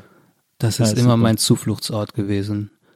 Wenn du sagst Rheinland, meinst du Köln. genau. Ja. Ich habe da ja öfter Theatersachen gemacht, Theaterstücke am Schauspielhaus Ja. und habe dann dafür ein oder zwei Monate gewohnt. Immer mal wieder und ich habe das so geliebt, dahin zu gehen. Ja. Auch wenn ich gut drauf war, aber ich weiß auch, dass ich da manchmal wirklich so aus medizinischen Gründen hingegangen bin. Ich war gerade vor ein paar, ich war vor zwei Wochen in Köln, Ja. kurz, na, als das losging mit diesem Beherbergungsverbot, musste ich nochmal eine Reise antreten zur Buchmesse, Ja. hatte dann Auftritt und ähm, war dann in Köln und ich konnte es nicht anders, ich musste da rein. Bin nochmal ins Excelsior gegangen und habe da, bevor mein Zug gefahren ist, einen Drink genommen. Ist, die Welt ist so gut in diesen Orten. Ja. Und das bisschen, was man mehr zahlt, das bisschen mehr, was man mehr zahlt, wird aufgewogen durch so viel anderes. Ja, na klar. Also es gibt, ich finde es manchmal auch völlig okay, dass es dann nicht günstig ist oder so. Ähm, wenn ich dafür irgendein Gefühl kriege, das ich haben will. Sehr richtig. Ich hätte es nicht, be nicht besser Ja, so sagen können. klingt- Aber man will unterschiedliche Gefühle da. Na, Manchmal ist man angehypt Na. und will was erleben. Manchmal will man total runterkommen. Manchmal will man einfach nur Zeit überbrücken. Manchmal braucht man einfach nur. Ähm, ich weiß, ich habe einen Film gesehen. ähm, Jung von Henning Ronkowski. Weiß nicht, ob du davon was mitbekommen hast. ne, Oh, nichts mitbekommen. ne, Henning Gronkowski ist ein sehr lieber Freund, der hat einen Film gemacht über Oh ja, jetzt geht's los. mach dir mal. Die, Fürs- gerauch, fürs die Hotelbar geräucherten. Nüsschen. Wollen wir das in diese Schale und dann hast du ein paar und ich habe ein paar? Danke. Der hat einen Film gemacht über so eine Also über Techno-Kids hier aus Berlin, die sich halt auf eine unfassbare Art und Weise mit Ketamin und GHP und Speed und allem wegknallen und die ganze Zeit nur feiern und gerade durchs Abitur gehen. Recht dokumentarisch inszeniert, geschrieben, gefilmt. Die Leute spielen irgendwie sich selbst, aber irgendwie auch nicht. So ein bisschen Richtung Kids. Richtung Kids auf neu und ein bisschen anders. Und den habe ich in München gesehen. Er hat, hab dafür Musik gemacht. Auch die, die größte Filmmusik ist die, der größte Teil davon ist von DJ Hell. Sehr guter Soundtrack. Jedenfalls dieser Film ist, ähm, der ist so brutal, ehrlich und hart und schmutzig und de deprimierend auch und in dieser ganzen überwältigenden Bildwelt auch, ähm, das haut einen wirklich um. Sehr ästhetisch. Ja. Es nimmt einfach wahnsinnig mit. Und als ich den dann gesehen habe in der Premiere das erste Mal, ich wusste danach nicht, was ich tun soll und bin dann ins Schumanns gegangen in München. Das war nicht weit. Das hatte wirklich, ich, ich wusste, das Einzige, was mich jetzt noch rettet, ist in so einem Laden zu sitzen und einen Whisky zu bestellen. Ja. Und das hat dann wirklich was Therapeutisches. Weil du sagst, man will ja diese Gefühle, die man da haben will. Ja. Und dieser Film hat mich so durcheinander gebracht. Und ich war so, ich fand das toll, aber ich war angewidert. Ich war ko- komplett fertig einfach mit den Nerven. Das ist mir nur passiert mit diesem anderen Film, Johnny Got His Gun. Ja. Johnny zieht in den Krieg. Ah, ja. Dieser Schwarz-Weiß-Film, wo aus dem Ersten Weltkrieg dieser Soldat zurückkommt und aus der Ich-Perspektive des Soldaten wird erzählt, wie er auf dieser Bahre aufwacht und dann Schritt für Schritt alles in Ich-Form erzählt Ja. Realisiert, wirklich über einen Zeitraum von Wochen, realisiert er, dass er im Prinzip nur noch so ein ähm, Corso ist, nennt man das? Diesen Torso. Torso, nicht Corso. Er hat keine Arme mehr, er hat keine Beine mehr und er hat aber auch gar kein Gesicht mehr. Er ist nur noch so eine Art lebendes Stück Fleisch. Aber offensichtlich hat er noch eine Seele und kann denken. Und fängt dann an wahrzunehmen, wie diese ganzen Militärärzte dann ihn sozusagen als außerordentliches Experiment Ja. untersuchen und ein grausamer Film. Und das war der einzige Film, der mich je so durcheinander gebracht hat. Den habe ich gesehen, das ist natürlich auch ästhetisch. Es haut einen völlig um, es ist wunderschön, aber es ist halt grausam. Ja. Da war ich auch völlig am Ende. Und jetzt nach Jung ging mir das ähnlich. Also auf eine gute Art. Und Schumanns in München, Auch eine sehr gute Bar. Sowas fehlt hier. Victoria Bar. Ist nicht das Gleiche. Und du bekommst ja nichts zu essen. Ja, okay. Ein Problem. Ist ein Problem. Keine Bratkartoffeln ist immer ein Problem. Ein Riesenproblem. Aber ich finde es so gut, dass man bei der Victoria Bar, äh, wenn man dann äh, Lust hat, noch äh, gegenüber ins Kumpelnest gehen kann. Ich mache das selten. Ich Ins bin Kumpelnest selten, gehen, ich bin selten in der, in der, in der Victoria Bar und im Kumpelnest bin ich so gut wie nie. Ich bin irgendwie in dieser Gegend da kaum. In der Gegend bin ich auch kaum. Aber wenn, Du gehst gezielt dahin, das ist ein gezielter Zugriff. also in die Victoria Bar gehe ich gezielt und fast immer sitze ich so lange da drin, dass ich dann noch ins Kumpelnest rübergehe. und ich liebe das Kumpelnest aber auch total. Manchmal denke ich, ich könnte auch einfach direkt ins Kumpelnest gehen, aber irgendwie hat sich das bei mir so ritualisiert, dass ich erst in die Victoria und dann rüber ins ich Kumpelnest mag gehe. so gern, wie die Kellner in der Victoria Bar. Deshalb hast du natürlich recht, die Victoria Bar hat fast dieses, die hat schon so ein bisschen dieses Niveau, das kommt aber durch die weißen Schürzen und die professionellen Kellner, den weißen Hemden, die nehmen das ja sehr ernst. Ja. Ich find's so toll, wenn es spät wird, wie die hinter der Bar sich selber diese irrsinnigen Champagner-Drinks machen, aus diesen kleinen kelchartigen Gläsern mit ausgewählten Freunden da in dieser Ecke dann sich diese Champagner-Cocktails machen und die dann trinken. Dann denke ich mir, was trinkt ihr da? Ich will das auch. Und du weißt ganz genau, das, was die da trinken, gibt's hier nicht. Das bekommst du nicht.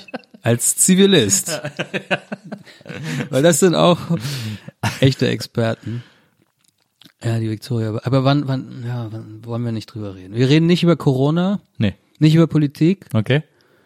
nicht über Twitter. Ja. Das ist ja praktisch Politik. Und ich hatte noch was, worüber ich nicht reden wollte. Echt?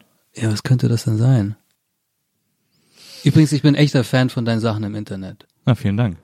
Ich muss hast auch so oft mich irrsinnig bepissen. Ja, Es gibt nicht viele Leute, denen ich wirklich mit Leidenschaft im Internet folge. Ja. Du bist zum Beispiel der Grund, wieso ich das Dschungel, ähm, wie heißt das? Dschungelcamp. Ja. Na. Ich habe das noch nie gesehen, aber ich empfinde es als Hochkultur. Es ist, es ist nur dein Verdienst. Und immer wenn ich weiß, irgendwann kommt wieder diese Jahreszeit, wo du dann anfängst, so meine Kinder, jetzt, ich weiß gar nicht, was ihr da macht. Seid ihr so eine Art Gruppe? Ja, irgendwie schon. Das ist so eine Art ich, organisierte, ja, die, da treffen sich immer die gleichen, die da, also mittlerweile seit Jahren hat sich ich das empfinde so das. Dschungelcamp wegen dir und, ähm, naja gut, Anna Pritzkau gibt es noch. Anna Pritzkau, Freundin, die schreibt für die FAS und hat jetzt ein ganz tolles neues Buch geschrieben und veröffentlicht. Die guckt das auch immer. Ja. Und die ist, sagen wir mal, also die beschäftigt sich mit den Dingen und so. Feuilleton. Guckt das aber mit der gleichen Ernsthaftigkeit wie du. Und ihr zwei seid meine echten Referenzpunkte, um Trash-TV, vermeintliches, Ja. wirklich ernst zu nehmen. Und ich habe immer wieder Erlebnisse, wo du irgendwas postest und wo ich dann immer denke, das Internet ist, dafür ist das Internet da. Dass man einfach wirklich, das ist einfach so lustig. Ich kann, ich kann jetzt auch keinen mehr benennen, aber wenn man, äh, ist schwer durch deine Timeline sich zu klicken. Aber wenn man das macht, wenn wenn's ein, weißt du, das ist das, was mich aufregt. Wieso? Ich meine, es gibt so, offensichtlich speichern sie doch alles, was ich tue bei Facebook. Ja. Ich finde das ja auch richtig, weil es ist halt das, das ist ja das, Der Deal. das ist der Deal. Ja. Anders funktioniert das ja nicht. Ich like auch manchmal Sachen einfach nur, damit der Algorithmus versteht, okay, er will davon mehr. Das hat ja eine Funktionalität. Nicht blöd. Also das wird alles gespeichert. Wieso kann ich nicht eingeben in einem Suchfenster Nils Bokelberg Likes von Malakow Kowalski? Das Das stimmt. ist eine Das total klare. Suchanforderung. Ja. Warum geht das nicht? Ja. Warum geht das nicht? Das ich stimmt. könnte in die Sendung kommen und jetzt dir sagen, pass mal auf, vor dreieinhalb Jahren hast du das und das gebaut. und ich sitze da manchmal nur und schrei, verstehst du? Ich schrei einfach nur. Und es ist wahnsinnig komisch. Ich liebe das wirklich sehr. Ich kann es jetzt leider nicht benennen. Aber du weißt, was ich meine. Absolut. Es gibt aber, äh, es gibt so eine lustige Anekdote äh, von uns beiden. Ähm, Dir und mir? Ja, die dann, wo wir über Facebook dann drüber kommuniziert haben. Weil ich habe mal vor vielen Jahren, ähm, habe ich mal behauptet, aus Spaß, ähm, dass ich jetzt der neue Chefredakteur der Specs werden würde. habe ich dann auf Facebook Siehst du, geschrieben. ich weiß jetzt noch. Ich kann mich nicht erinnern, aber es ist genau so ein Ding. Was habe ich dann gemacht? Ja, nee, dann war irgendwie die, die Specs hatte, der, der ist gerade der Chefredakteur weggefallen und dann habe ich auf Facebook ge einfach so geschrieben als Post, okay Leute, ich mach's. Ich mach's. Ich werde ab nächste Woche Chefredakteur der Specs. und dann, äh, und so, also, so ein klarer Gag irgendwie, weil ich ja auch quasi immer so eine Art Feindbild für die Specs war, auf eine gewisse Art. Ist das so? Ja, also ganz früher als Viva-Moderator halt war ich natürlich für die ätzend. So, und ich mochte die aber immer. Und, äh, und dann habe ich das so geschrieben, so als Gag. Und zwei Wochen später hast du mir eine äh, Direktnachricht auf äh, Facebook geschrieben und hast gesagt, ey Nils, ich muss dir was erzählen. Ich äh, habe mich gestern äh, mit einem Kumpel getroffen, irgendwie, wa- was trinken oder so. Und dann nimmt er mich irgendwann zur Seite und sagt, hast du schon gehört? Der Bokeberg wird jetzt Chefredakteur des Fix. Und das wolltest du mir irgendwie erzählen, diese Geschichte. Und die hat wirklich sehr meinen Tag versüßt. Dass, man das wirklich Ich, schafft, jetzt jetzt kann ich mich so sogar ganz, ganz dunkel irgendwie dran erinnern. Ich weiß nicht mehr, wer das war, der mir das gesteckt hat, aber der hat den Witz nicht verstanden. Nee, dass man das, vielleicht ist es bei ihm auch dann gar nicht mehr als Witz angekommen, Das sondern so von. Hören sagen. Nein, nein, also, dass nein, man genau. Er Das, hat's dass man das schafft, so aktiv ein Gerücht zu streuen, das fand ich so beeindruckend. Ich kann mich aber an, an, an, an dieses Erlebnis erinnern. Okay, ich mach's. Ja, ja, ja, sehr, sehr gut. Die Specs, die hat, da haben wir eine unterschiedliche Geschichte. Die haben sehr viel äh, für mich getan. Na, Als ich aus dieser Pop-Welt kam, wo es immer nur darum ging, kommen wir jetzt in die Bravo oder nicht, Ja. diese ganzen Dinge. Gala. Roter Teppich. wichtige Adresse. Roter Teppich. ähm, ich war jetzt gerade in der Gala. Ja. Andere Situation. Ein paar Jahre später, Roter Teppich, Oskar Röhler, der neue Ah, ja. Fassbinder-Film. Ja. Andere Situation. Aber jedenfalls damals wollte man, ähm, wollte man in die Gala, weil man der Meinung war, man ist ja Pop. Ja. Und Popmusik gehört dann auch in die Gala und Ja, ja. in die Brigitte und das will man alles. Ja. Witzigerweise habe ich das dann erst mit dieser Klaviermusik alles geschafft und nicht damals mit, den, mit dieser Neptunes-Musik. Jedenfalls, ähm, ja, Bravo und Viva wollte man immer. Ja. Klar, Ja. wollte man immer Playlisten, dann immer diese Meetings, MTV, Viva. Ja. Erstes Videomeeting, oh, sieht gut aus. Dann zwei Tage später, ähm, weiß nicht. Und dann, nee, lief nicht gut, müssen nächste Woche, da gab's dann immer diese Wiedervorlage oder so, dann in zwei Wochen nochmal probieren und sie haben gesagt, ja, vielleicht und war immer ein riesiges ähm, Desaster, Ja. in die Playlisten zu kommen, wie die äh, Videorotation. Ja. Naja, jedenfalls, ähm, aus dieser Welt kam ich und dann habe ich diese Krautrock-Sache gemacht, diese Platte. Und das Stück andere Leute, dafür hat Klaus Lemke ein Video gemacht. Dieser Regisseur. Dieser Münchner, der ist jetzt 80 geworden gerade, mit dem habe ich jetzt 10, 11 Filme gemacht inzwischen. Und damals war sein Video für andere Leute ein recht, sagen wir mal, das war ein etwas unerwarteter Ansatz für ein Video. und, ähm, und das haben wir dann fertig gemacht und dann meinte Lemke, Cowboy, du brennst jetzt eine DVD. Und die sitzen da in Berlin. Guck, guck im Internet, wo die sitzen, die Specs, die Specs. Du weißt schon, Cowboy, das Magazin. Du, du gehst da hin. Da in Kreuzberg sitzen die irgendwo. Da gehst du rein und legst in die DVD hin. Und sagst, das hier ist meine neue Single. Das Video ist von Klaus Lemke. Schöne Grüße. Dann dachte ich, Digga, das kann ich nicht machen. ne? Digga, das kannst du machen. Digga, wenn du das nicht machst, dann ist unsere Zusammenarbeit beendet. Hätte mir wirklich Druck gemacht. Ja. Und wenn du aus so einer Welt kommst, wo jedes, jedes äh, sozusagen, jeder, jeder Vorgang wird immer von irgendeiner Assistentin, von einem Manager, von einem Agenten, von der Plattenfirma. Nie darfst du als Künstler selbst was sagen, machen. Es muss immer alles laufen über so einen Verteiler von zehn Leuten, die auf Kopie stehen und so weiter. Ja. Wenn du aus so einer Welt kommst, dann ist natürlich das allerletzte, was du machen willst, in eine Redaktion Als Künstler. als Künstler zu gehen, Mhm. da reinzulaufen ohne Termin, dann auch noch bei der Specs Ja. und denen irgendwie deine neue Single zu verkaufen. Ja. Das ist das allerletzte. Aber er hat mir einen mega Druck gemacht. Er hat richtig Druck gemacht und meinte, Digga, wenn du das nicht machst, dann, dann, dann war's das mit uns. Ja. Dann machen wir jetzt nicht weiter. Also es war eine Mischung aus, ich find's irgendwie ganz so exciting, aber auch, das kann Mega ich nicht machen. ja. Mega unangenehm. Hab's dann aber gemacht, bin da reingegangen, hab's da hingelegt und dann auch nichts mehr gehört. Und dann weiß ich noch, ich war in der Probe und drei, vier, fünf Wochen später kam eine SMS, ich weiß nicht mehr von wem, vielleicht von Lemke. Ähm, Specs macht andere Leute als Video des Monats. Rammstein war geplant, ist aber ausgefallen, deswegen kommt nächste Woche. Das war natürlich relativ heftig Ja. damals. Und dadurch, dass die dann so eine Doppelseite gemacht haben und dieses Video und diesen Song so hochgehoben haben, statt, ich weiß nicht mehr welcher Rammstein-Song das war, vielleicht dieses Deutschland-Ding. Ist nicht alles Deutschland bei denen? Ja, ich glaube auch. Ja, aber ich weiß, ich glaube, ich glaube, ich, glaub, ich Das weiß, welches Deutschland du 2009. meinst. Ja, Ich ja. weiß nicht mehr welches es war, aber es war irgendwie ein krasses Video. Ja, ja.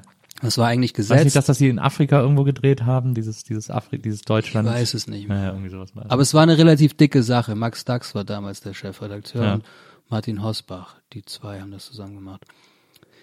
Und dann war das in so einer Doppelseite in der Specs und das hat dann auf einmal die Sache auf so ein anderes Niveau gehoben. Mhm. Also ich kann wirklich nur Gutes sagen über die Specs.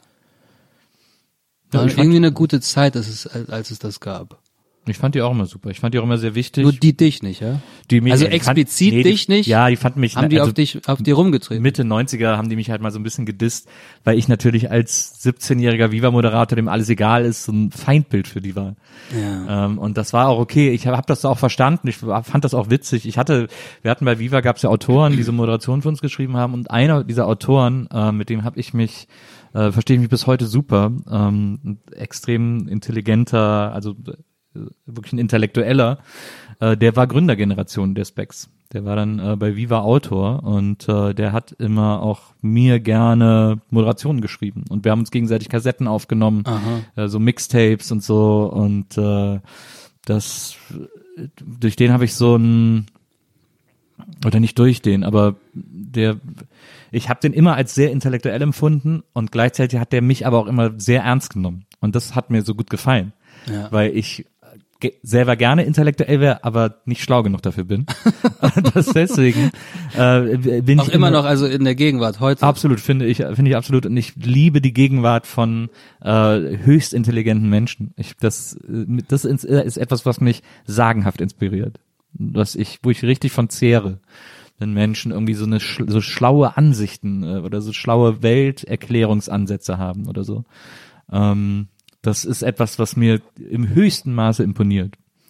Und dann kommt da einer und der ist ein bisschen so und der sieht dich. Ja, Oder genau. der sieht etwas in dir. genau. Ja, so, so, so ein bisschen war, ich hatte das große Glück, dass mir das immer wieder, immer wieder passiert ist in diesen verschiedenen Phasen. Also mein Leben ist eigentlich eingeteilt in die Phasen der verschiedenen Musiken und Platten, die ich gemacht habe. Ja.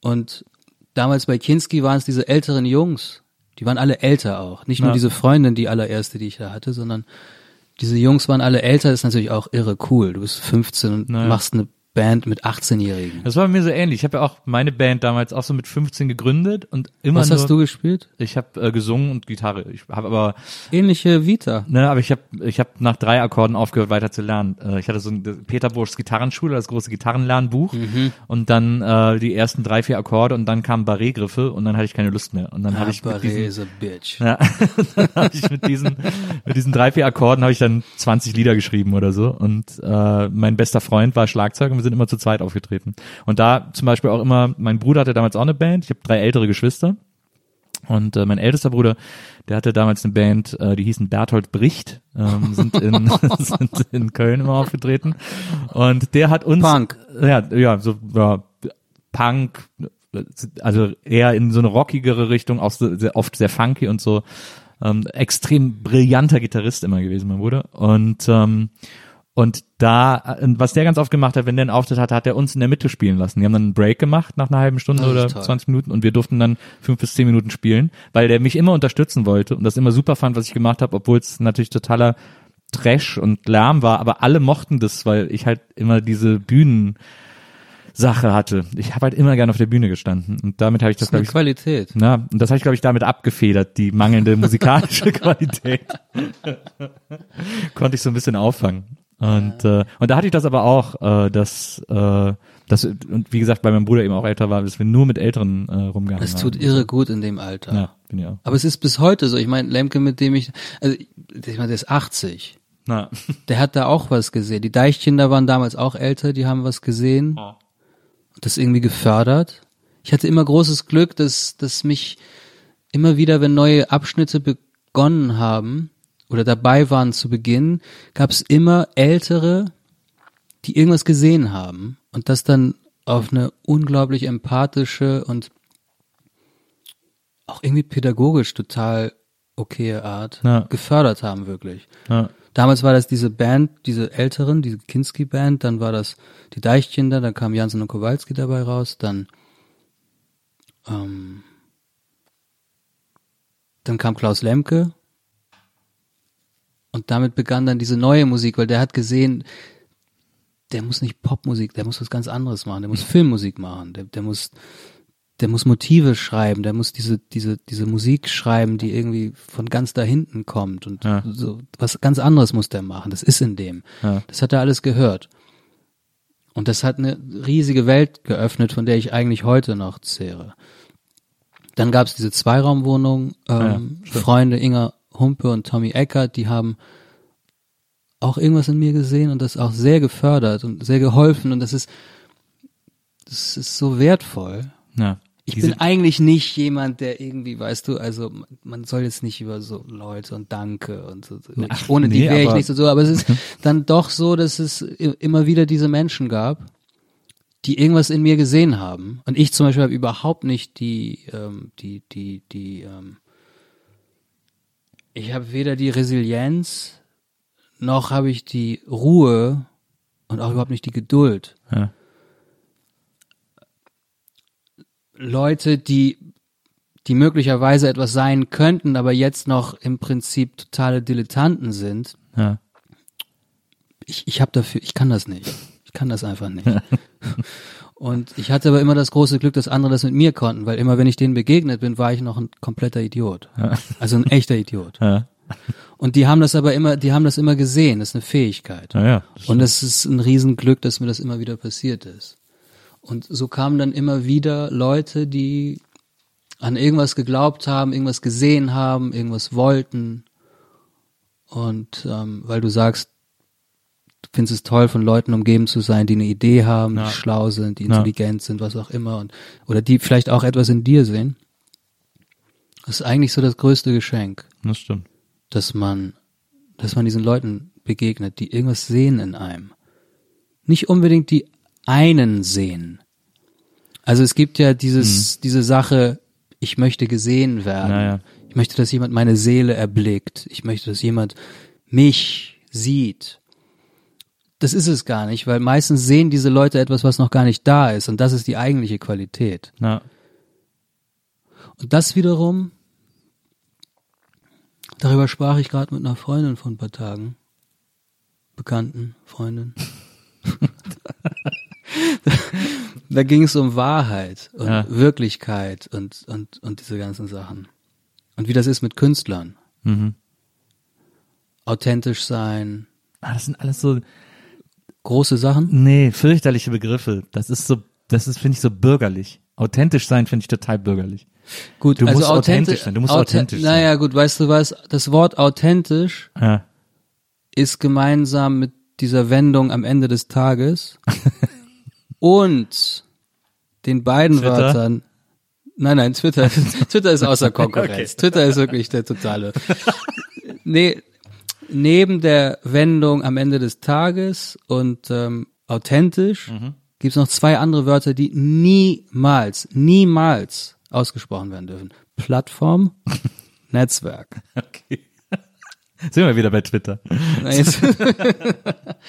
Also ähm, gut, also nicht authentisch, aber ähm, Ja, aber habe hab ich ich- das habe ich das gesagt? Ja, hast du gerade gesagt, aber ich, ich finde weiß nicht, auch. ob das ein schmutziger Trick ist. Vielleicht hast du Na, das hast du gesagt und gerade ich kann gesagt. mich nicht Nein, erinnern. nein, hast du gerade gesagt. Was habe ich gesagt? Ich habe über Wahrheit, Wahrheit, und Wirklichkeit. wirklich, und dann hast du gesagt, authentisch sein. Vielleicht hast du das projiziert?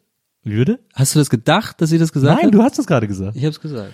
Wir Ich können es ja find- nachhören. Ich finde, aber ich finde, ich finde, ähm, diese Idee von Authentizität oder oder Wahrheit oder Wirklichkeit, äh, die finde ich, die, also vor allem in der. Kunst, aber auch an ganz vielen anderen Orten total uninteressant. Ich finde die völlig ja, also uninteressant. was was mir dabei aber kam, darauf wollte ich eigentlich kommen. Ja. Wir kamen darüber über irgendwelche Umwege und ähm, und, und, und wir kamen dazu, dass man als als Künstler ja, wie ist das, wie ist dein Verhältnis zu, zur Wahrheit, zur Wirklichkeit? Und und dann kam ich, während wir geredet haben, von einem zum nächsten und dann kam ich zu zu diesem Ausspruch.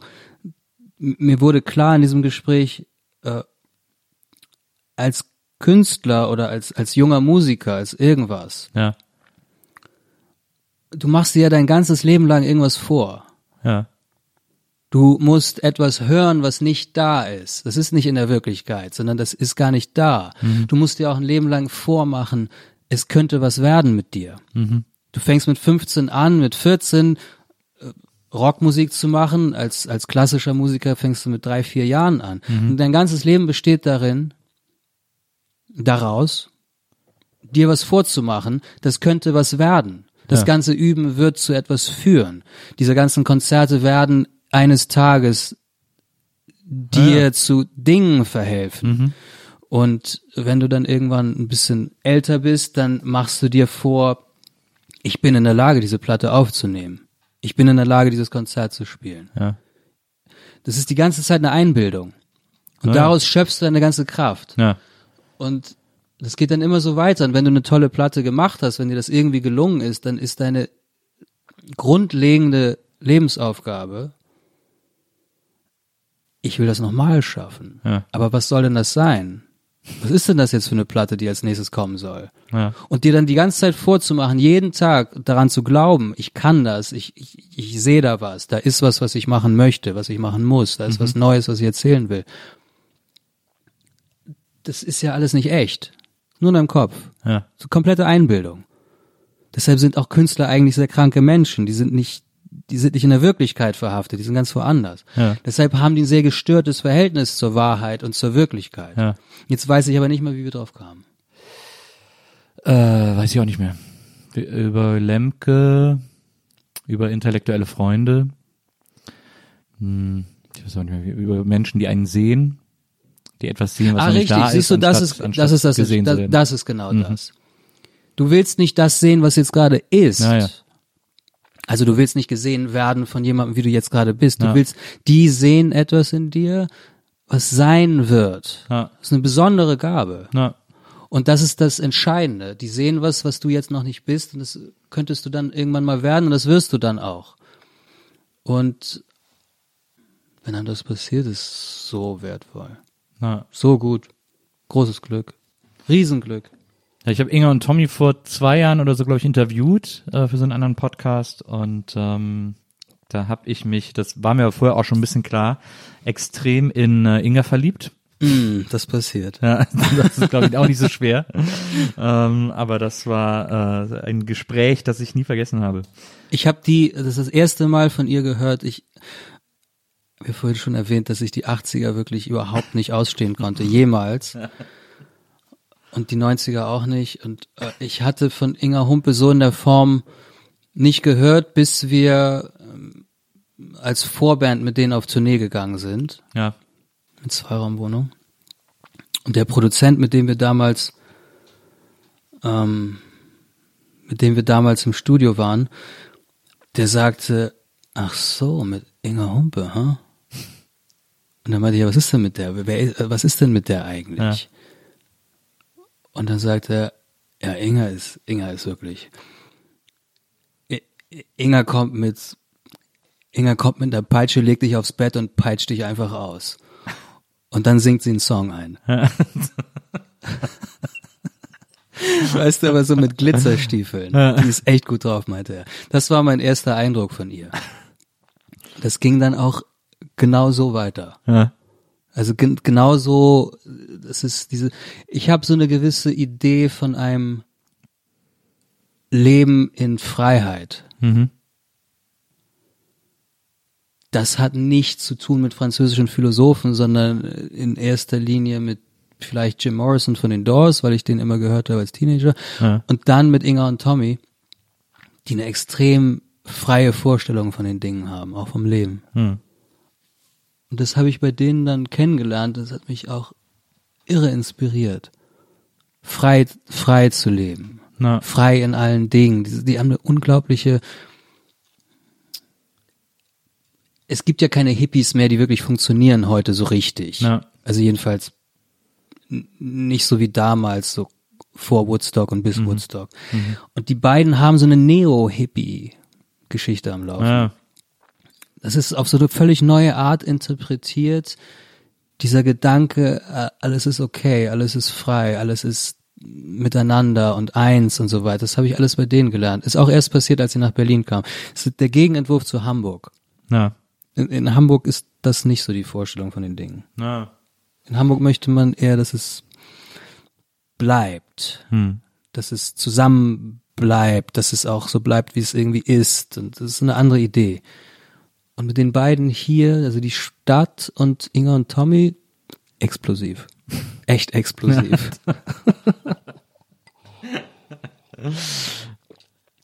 Ja, das glaube ich. Das kann ich mir gut vorstellen. Und aus eurer Love Story ist nie was ich habe sie ja nur interviewt und dann nie wieder gesehen. Also, aber ich war sofort, ich bin, ich bin da ja, bin da ja ähnlich verliebt mich ja auch sofort äh, und sehr schnell in die Ja, Menschen. darüber haben wir nicht sehr viel geredet, Nee, nee. aber das ist ein Problem. Ich Ist auch sehr schön. das, eben, ich finde es gar kein Problem. Ich finde das ein Problem. Hast du nie gelitten darunter?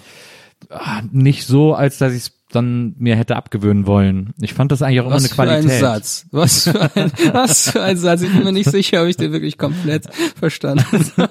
Ich habe nicht so sehr drunter gelitten. Ich habe zwar mal drunter gelitten, aber es war nie so. Es war, der die Schönheit des Moments hat immer überwogen. Ähm, deswegen ha- hatte ich nie den Drang, das nicht mehr zu spüren oder das nicht mehr spüren zu wollen. Das heißt, du wünschst dir eigentlich auch, dass das Leben so eine Art Spielfilm ist. Ich, In zu, Teilen. ja, zu großen Teilen habe ich das Gefühl, dass es das auch ist. Also ich habe das Gefühl, dass ich mein Leben auch oft von außen betrachtet lebe. Also von mir von außen betrachtet. Und du bist damit einverstanden. Ja.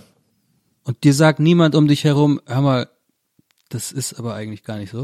Ich habe mich da, glaube ich, in so einem, in einer, in einer Art oder in einem Ort oder in einer, in einem Entwurf eingerichtet, wo äh, oder in einem Umfeld auch, wo das niemanden äh, nicht nur nicht stört, sondern wo das auch fast aktiv unterstützt wird sozusagen. Also Maria zum Beispiel, äh, Deine Frau? meine Frau, Ich so, weiß durchs Internet, dass ihr geheiratet habt. genau, ich habe sie im Mai diesen Mai diesen Jahres haben wir geheiratet. Gab's ein irre süßes Foto irgendwo. Ja, ja, das war auch echt. Äh, Machen wir eigentlich Instagram oder Facebook?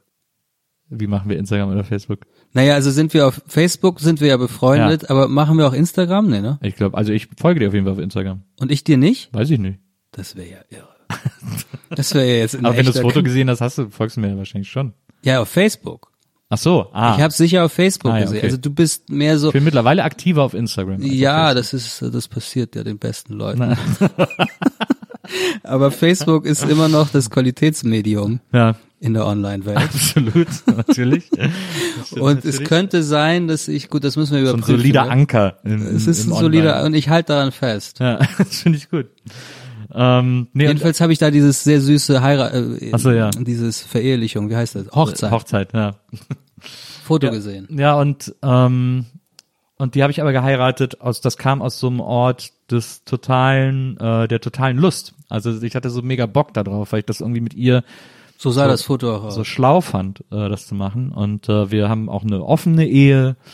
Und, äh, Aha, jetzt wird's interessant. und deswegen, Das ist sehr vernünftig. deswegen ist, ja, aber deswegen ist mir diese Idee von Freiheit auch, die habe ich durch sie auch erst richtig gelernt, weil ich habe, bevor ich sie kennengelernt habe, auch gar nicht gedacht, dass es, das, ich fand sowas immer, wie soll ich sagen, ich habe das ganz oft Leuten nicht geglaubt, wenn Ja. die gesagt haben, dass Gibt's sie in, viele, in einer Beziehung äh, leben oder so.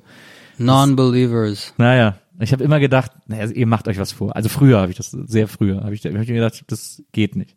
Und dann habe ich es aber bei Freunden gesehen, die das auch, die das auch, die sogar äh, poly gelebt haben, also wirklich in richtig, in mehreren Beziehungen.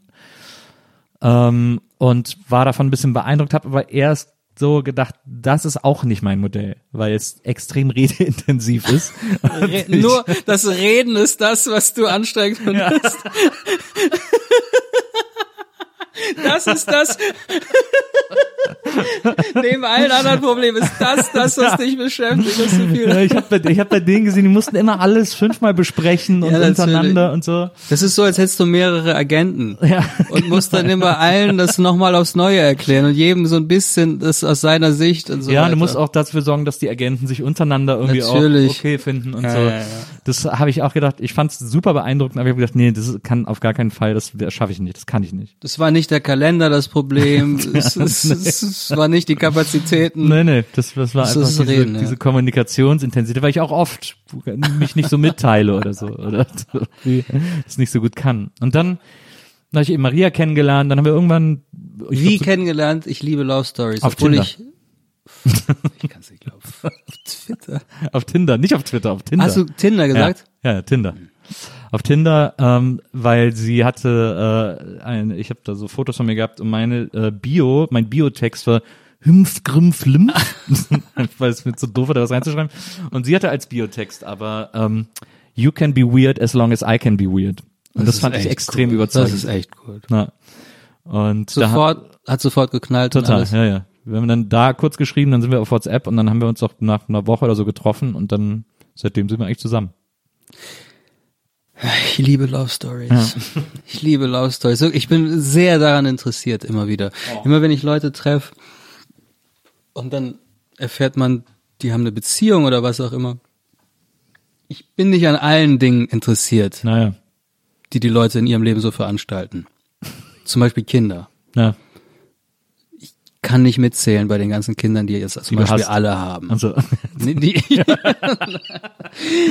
also es gibt viele Dinge, die mich einfach überhaupt nicht interessieren. Ja. Aber das interessiert mich immer. Ja, das ist so. Aber es hat natürlich, es hat was Filmisches, es hat was Literarisches, es hat, keine Ahnung, ich interessiere mich irgendwie dafür. Naja, gut. Frag mich jetzt nicht solche Sachen. Nee, äh, frage ich auch nicht. Hast du kurz drüber Nee, nachgedacht? überhaupt nicht. Nee, tatsächlich gar nicht.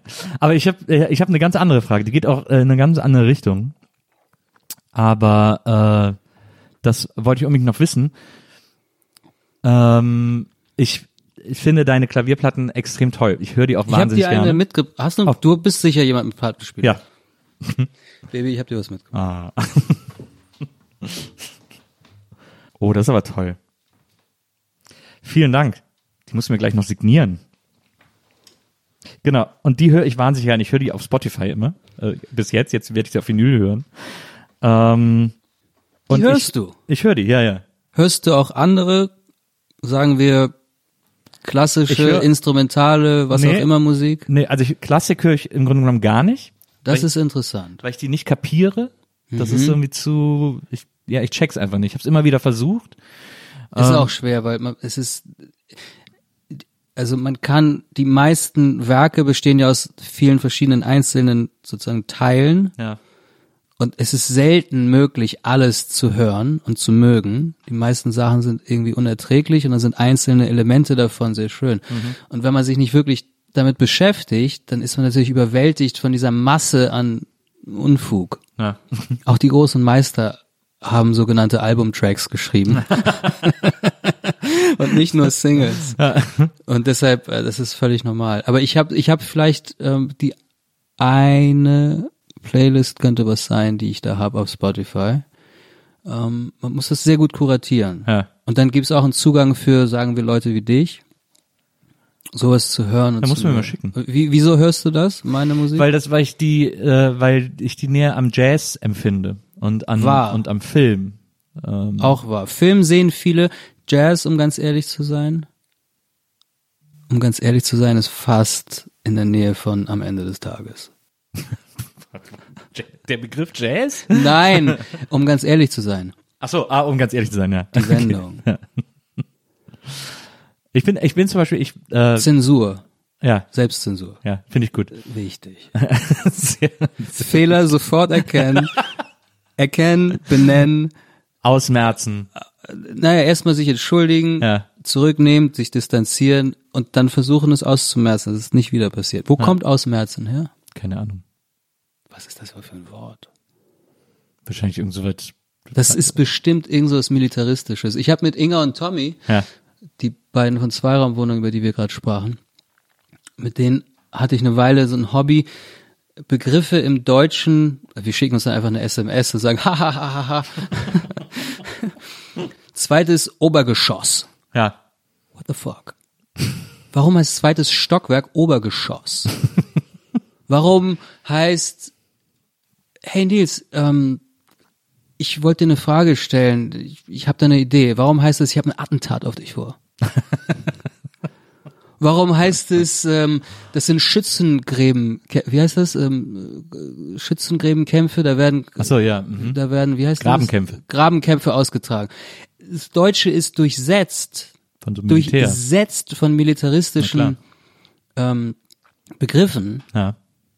Das hat das Preußische natürlich. Im, Ja, aber ist es das? Das gab es doch sicher vorher auch schon.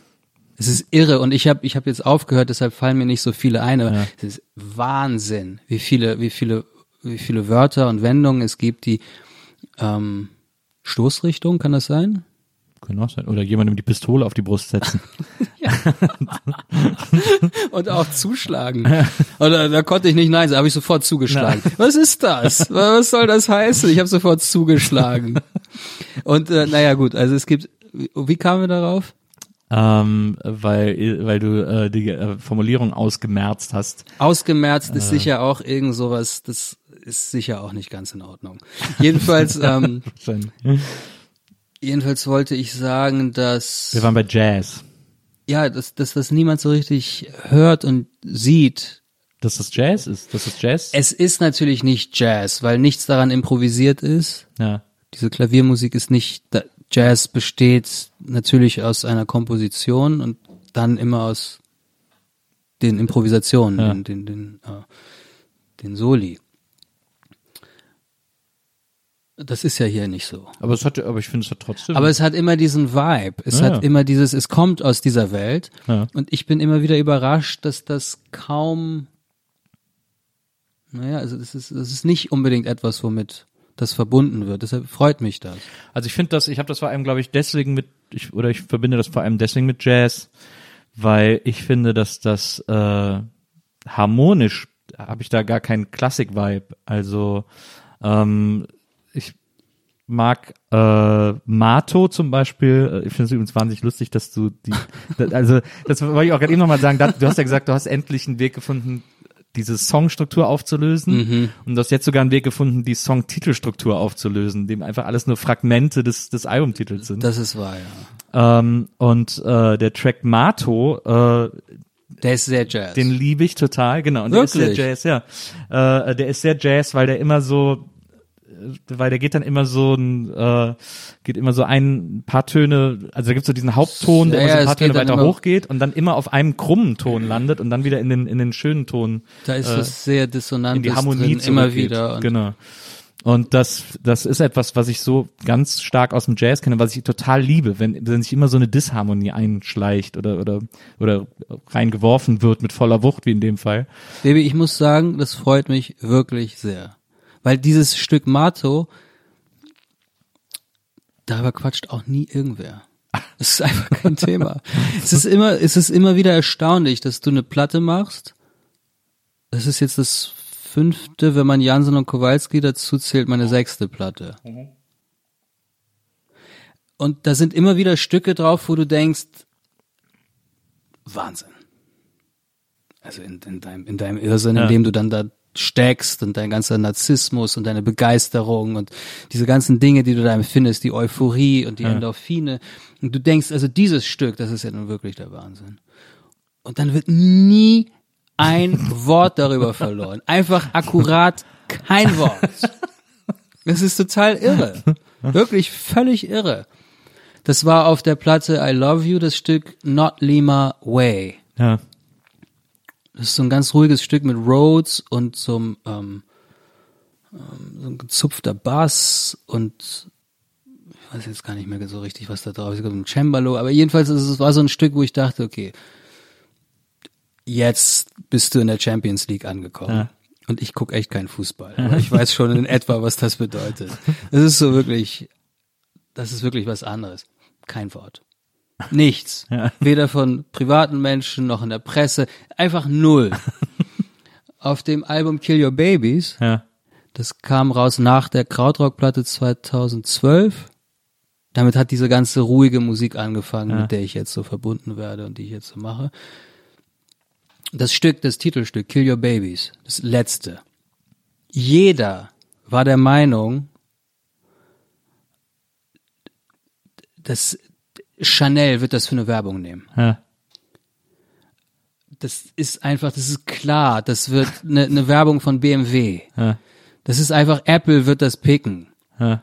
Scorsese ruft dich an. Wes Anderson. Verstehst du, die träumen von dieser Musik. Jeder quatschte von diesem Stück. Nicht eine Erwähnung. Nichts. Aber das Stück, als würde es nicht existieren. Als würde es nicht existieren. Äh, Und dann auf dem Album My First Piano, das kam danach, müsste ich jetzt mal nachdenken, welches Stück das war. Dimanche Soir, das vierte Stück. Ja. Die Leute reden immer ganz gern von Satie, wenn es um meine Klaviermusik geht. Ich habe damit gar nicht so viel zu tun, aber es, Finde Dimanche, ich, übrigens- finde ich auch eine erstaunliche. Also ich kenne natürlich nur das, das, eine, das eine große Satie-Stück irgendwie, das jeder kennt. ja, das ist, es ist doch irgendwie verwandt, aber nur wenn man wirklich einsteigt. Also wenn man wirklich in Satie so richtig ernsthaft einsteigt in die etwas schrägeren, merkwürdigen Sachen, die dann auch oft ein bisschen nerven und dann auch wirklich einsteigt in meine Musik, dann, dann gibt's da eine Verbindung. Ja. Aber naja gut. Jedenfalls Dimanche Soir ist eine etwas offensichtlich, offensichtlichere Verbindung.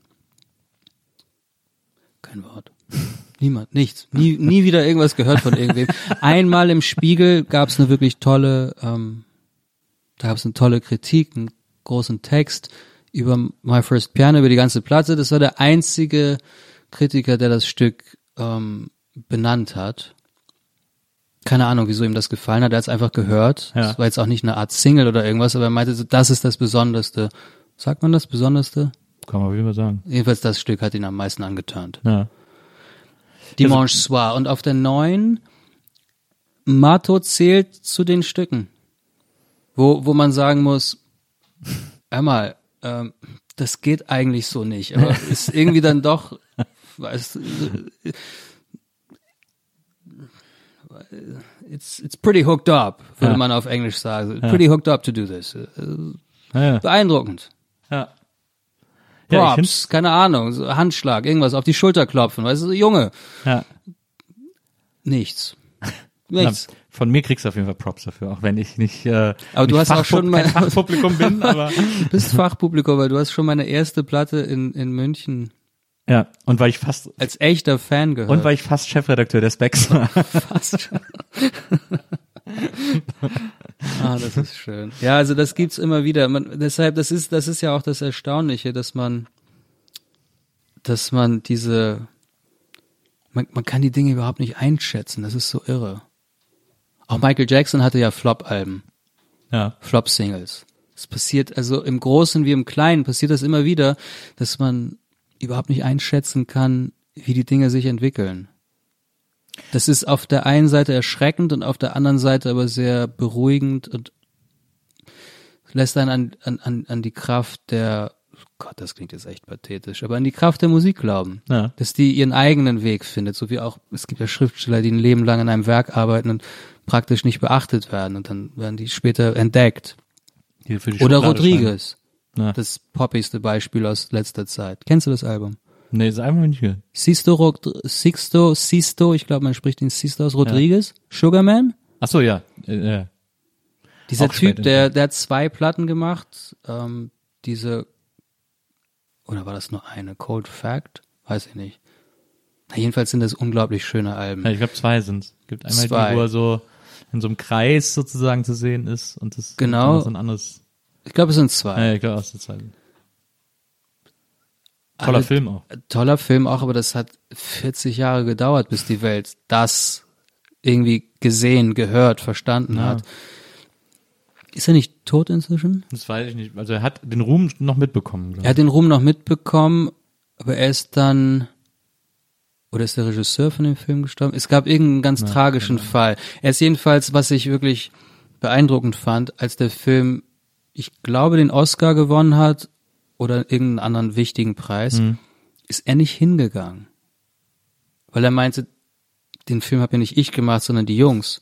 Ja. Und wenn ich da jetzt aufkreuze, geht's nur um mich. Das ist irre.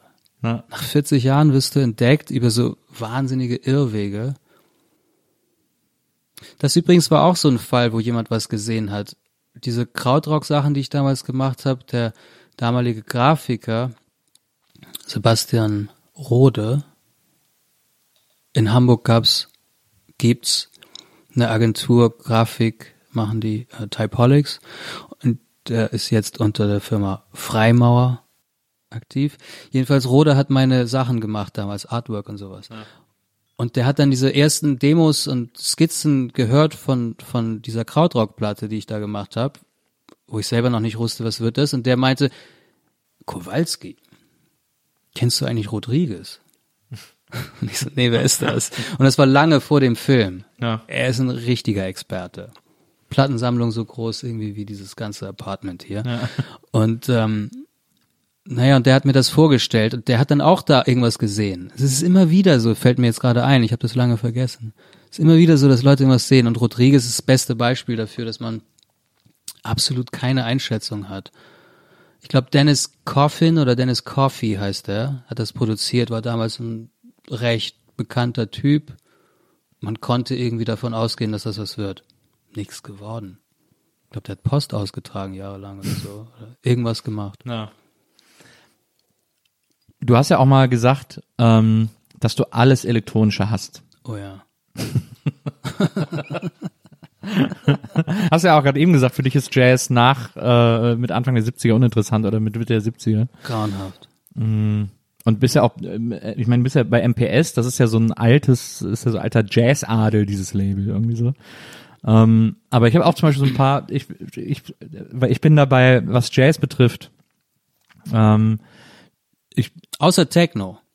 na gut, okay, klar. Das ist, na, was heißt klar? Ich bin dafür. Ja, ja, Gibt nichts Größeres, als in den Club zu gehen und durchzudrehen und ja. aber diese wahnsinnige Musik komplett aufzusaugen und alles. Also das, der ganze Kram, also Techno ist davon ausgenommen. Ja.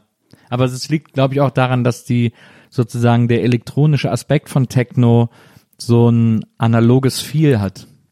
Also, Könnte sein. Ich weiß nicht, ich habe das lange Zeit komplett vernachlässigt, Techno. Hm. Ich kann auch echt nicht sagen, dass ich was davon verstehe. ich höre es auch zu Hause nicht, aber so zum Ausgehen ist es halt.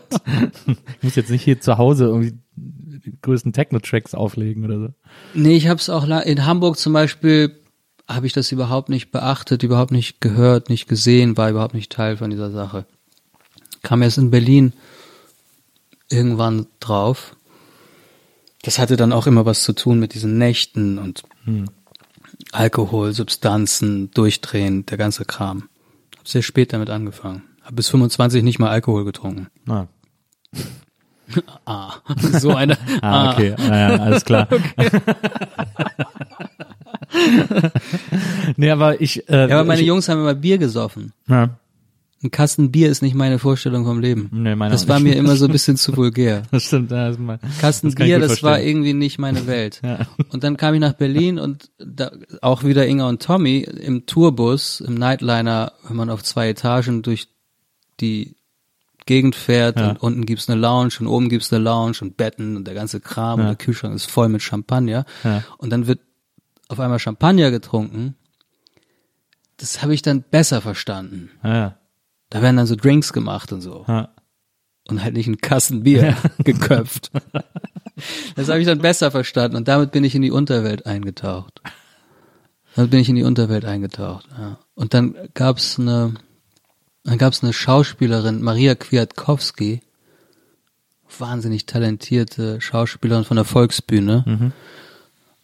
Das war auch so um 2009, 10 herum, kurz nach, um diese Krautrockplatte herum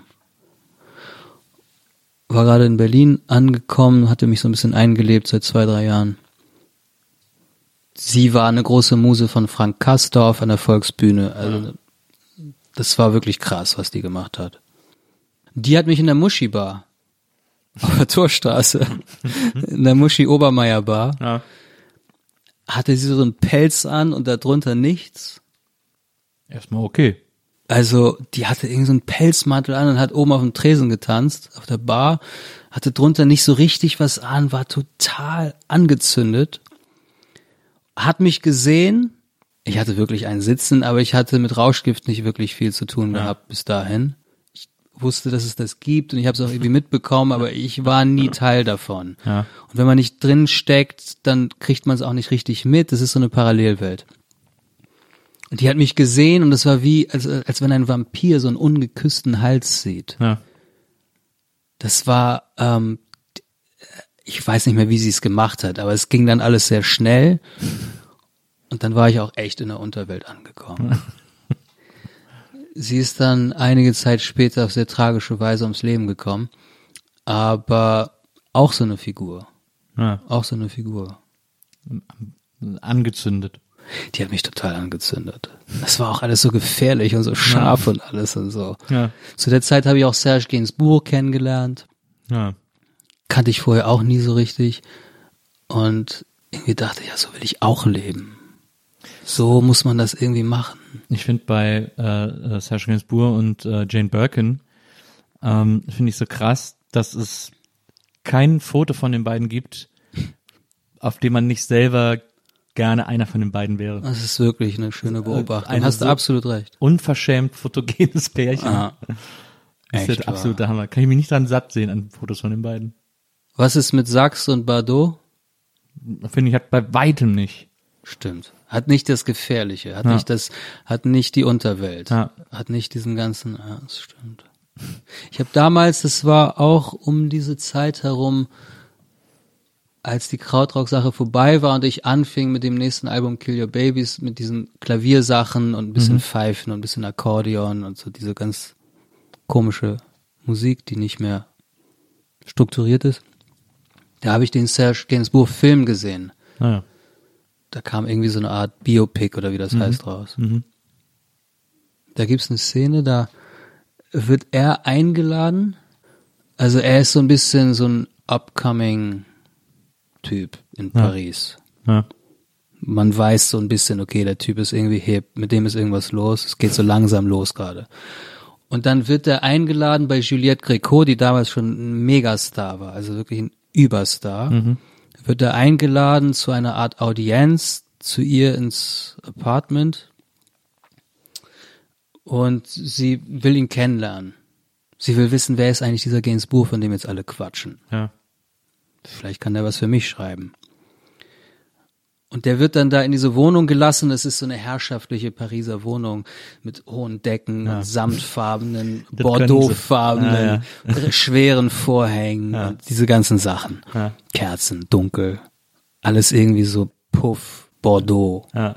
rot. Und er kommt da rein, wird vom Butler hereingebeten, der Butler zieht sich zurück, er geht irgendwie in diesen Salon und da steht ein Flügel und da stehen natürlich auch irgendwelche anderen Sachen, 35 Sofas wahrscheinlich und guckt sich so um und denkt, okay, was ist denn jetzt? Und dann sieht man in der nächsten Einstellung, wie Brigitte Bardot um die Ecke schaut, Ja. durch den Türspalt und einfach nur wissen will, wie verhält das, sie, sie lauert ihm auf, wie so ein Reptil, wie so eine, wie so, wie so eine Löwin, wie so ein, wie so ein Raubtier. Ja. Und das ist so gefährlich, weil du weißt, er ist schon mit Jane Birkin zusammen. Er muss wirklich noch kämpfen, aber er ist schon wer. Sie ist gleichzeitig ein Superstar, lebt in diesem ganzen Prunk und trotzdem will sie wie ein Vampir auch diesen, diesen jungen Kerl. Sie will wissen, von dem quatschen die da alle. Ich will das auch haben. Es ist so viel Gier, es ist so viel Vampirismus. Ja. Und dabei so viel Liebe, weil er macht's ja irgendwie alles aus, aus, aus Liebe zur Musik. Ich meine, er hat die wirklich geliebt, die Musik. Ja. Und Juliette Gréco, kann man sagen, hat sich auch für Musik interessiert. Und dann dachte ich, in diese eine Szene ist mir nie aus dem Kopf gegangen. Ich dachte, ich bin aus dem Kino gegangen und dachte, okay, so will ich auch leben. Das genau das will ich auch. Ja. Und es war genau diese Zeit, ich hatte eine lange Beziehung hinter mir, es fing was Neues an, alles war, alles war irgendwie möglich und alles war so ganz offen. Ja. Und ich dachte, so will ich das auch, gefährlich. Ich will, dass es so, ich will, ich will auch diesen Vampirismus. Ich will aussaugen und ausgesaugt werden. Irre gut. Man muss sagen, es hat auf eine Art seinen Widerhall gefunden. Und äh, hast du das immer noch? So leben zu wollen? Absolut. Ich bin jeden Tag damit beschäftigt, ähm, abzuwenden, ein saturiertes, bürgerliches, sortiertes Leben. Das, aber das musst du aktiv abwenden, das da rein Ja, weil ich meine, ich habe sehr viel Glück mit vielen Dingen und ähm, ich diese Sachen, ich, ich meine, ich verdiene Geld damit, manchmal auch ein bisschen mehr, Hm. oft sehr wenig, oft auch sehr viel. Ähm, und, und man ist dann sehr schnell dazu, ähm, man kommt sehr schnell in diese Versuchung, so ein wohl saturiertes, zufriedenes Leben sich zurechtzulegen. Hm. Äh, ich habe immer so Anfälle, wo ich denke, ich müsste jetzt mal anfangen, zum Beispiel, ich müsste jetzt mal anfangen, meinen Tag zu strukturieren. So eine Art Stundenplan. Ja. Morgens aufstehen, laufen gehen, dann Klavier spielen, dann frühstücken irgendwann um die Mittagszeit, dann ein bisschen Büro machen, dann ein Mittagsschlaf, dann ins Studio gehen, Ja. ähm, dann irgendwas essen, vielleicht ein paar Freunde treffen zum Essen, danach wieder arbeiten bis spät nachts. Das könnte alles so schön sein, aber es funktioniert halt so nicht. Es, Jeder Tag ist irgendwie anders und ich krieg's nicht hin und ich äh, dieses sich professionalisieren und so. Ich ich weiß auch, dass das geht bei vielen Künstlern. Es funktioniert in der bildenden Kunst aus irgendwelchen Gründen besser als in der Musik. ja. In der Schriftstellerei geht's auch ganz gut.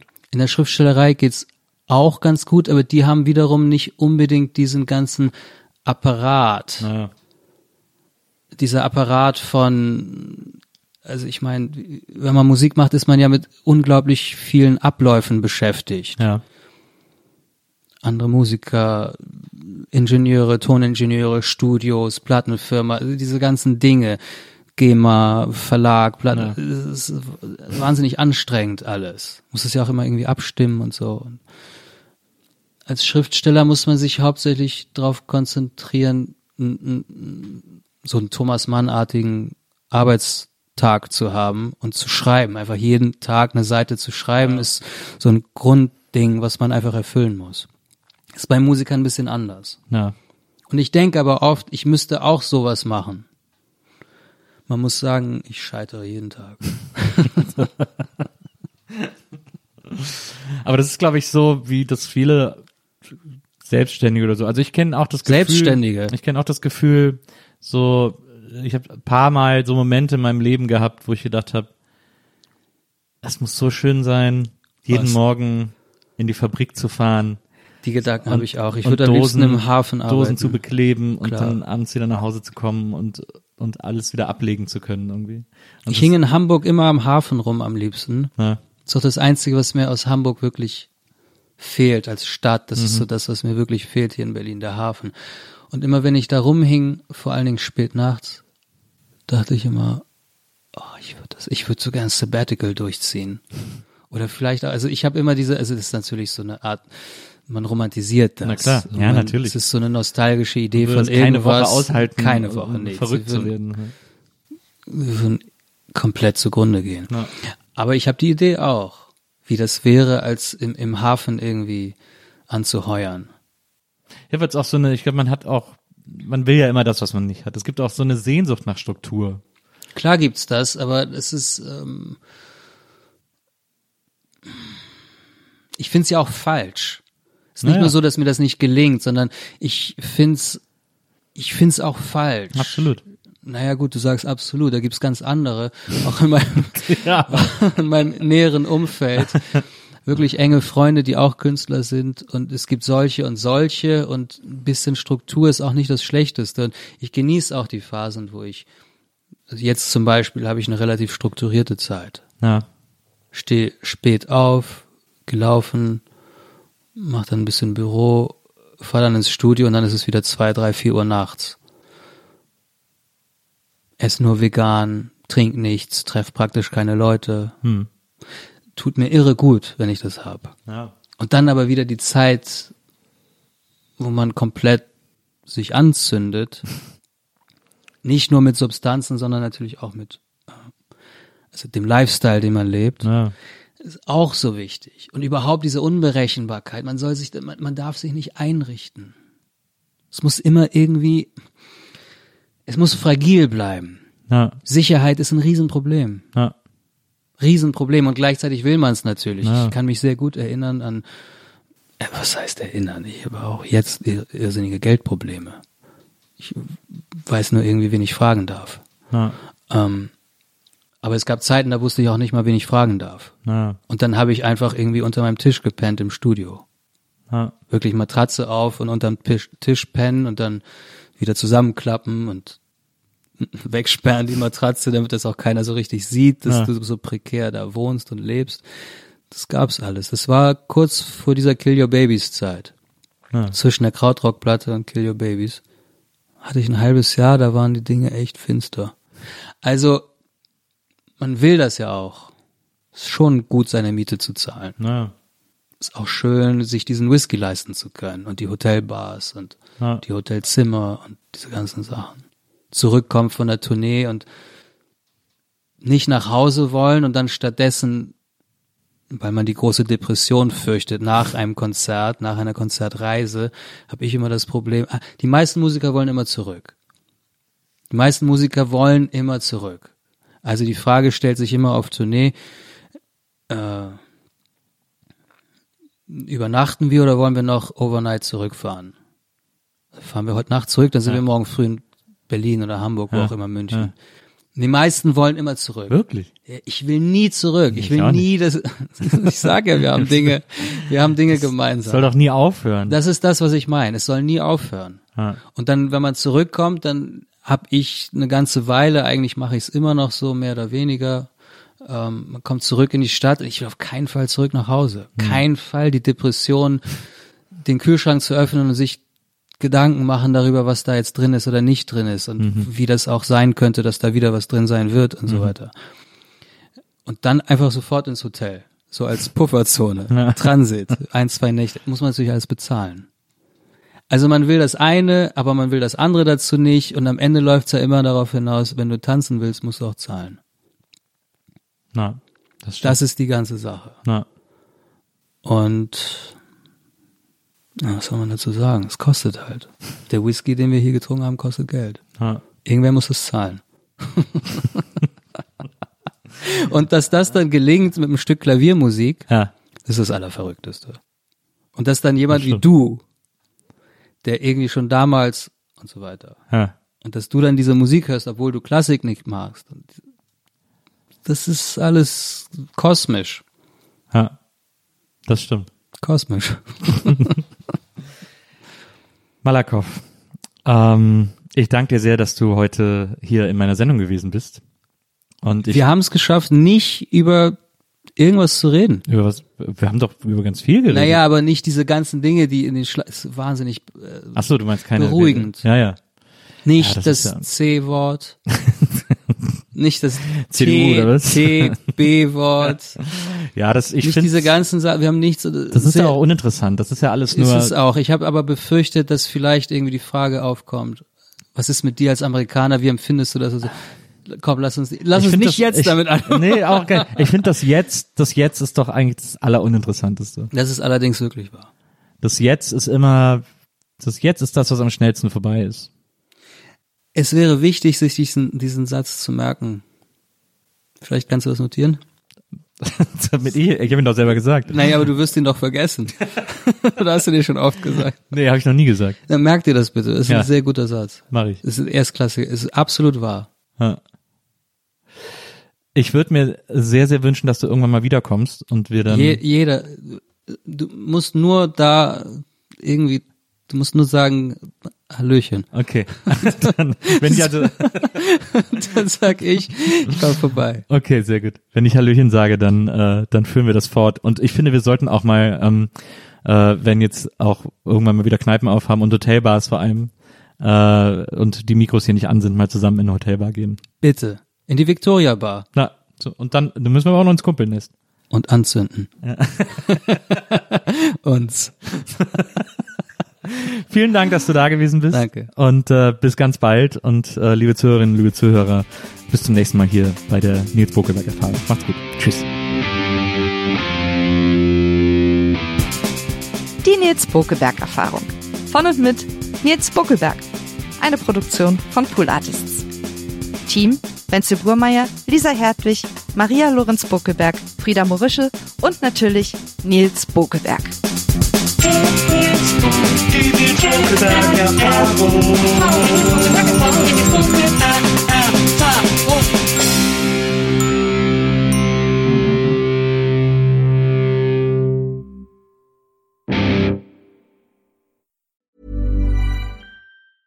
Planning for your next trip? Elevate your travel style with Quince. Quince has all the jet setting essentials you'll want for your next getaway, like European linen, premium luggage options, buttery soft Italian leather bags, and so much more. And is all priced at 50 to 80% less than similar brands. Plus, Quince only works with factories that use safe and ethical manufacturing practices. Pack your bags with high-quality essentials you'll be wearing for vacations to come with Quince. Go to quince.com slash pack for free shipping and 365-day returns.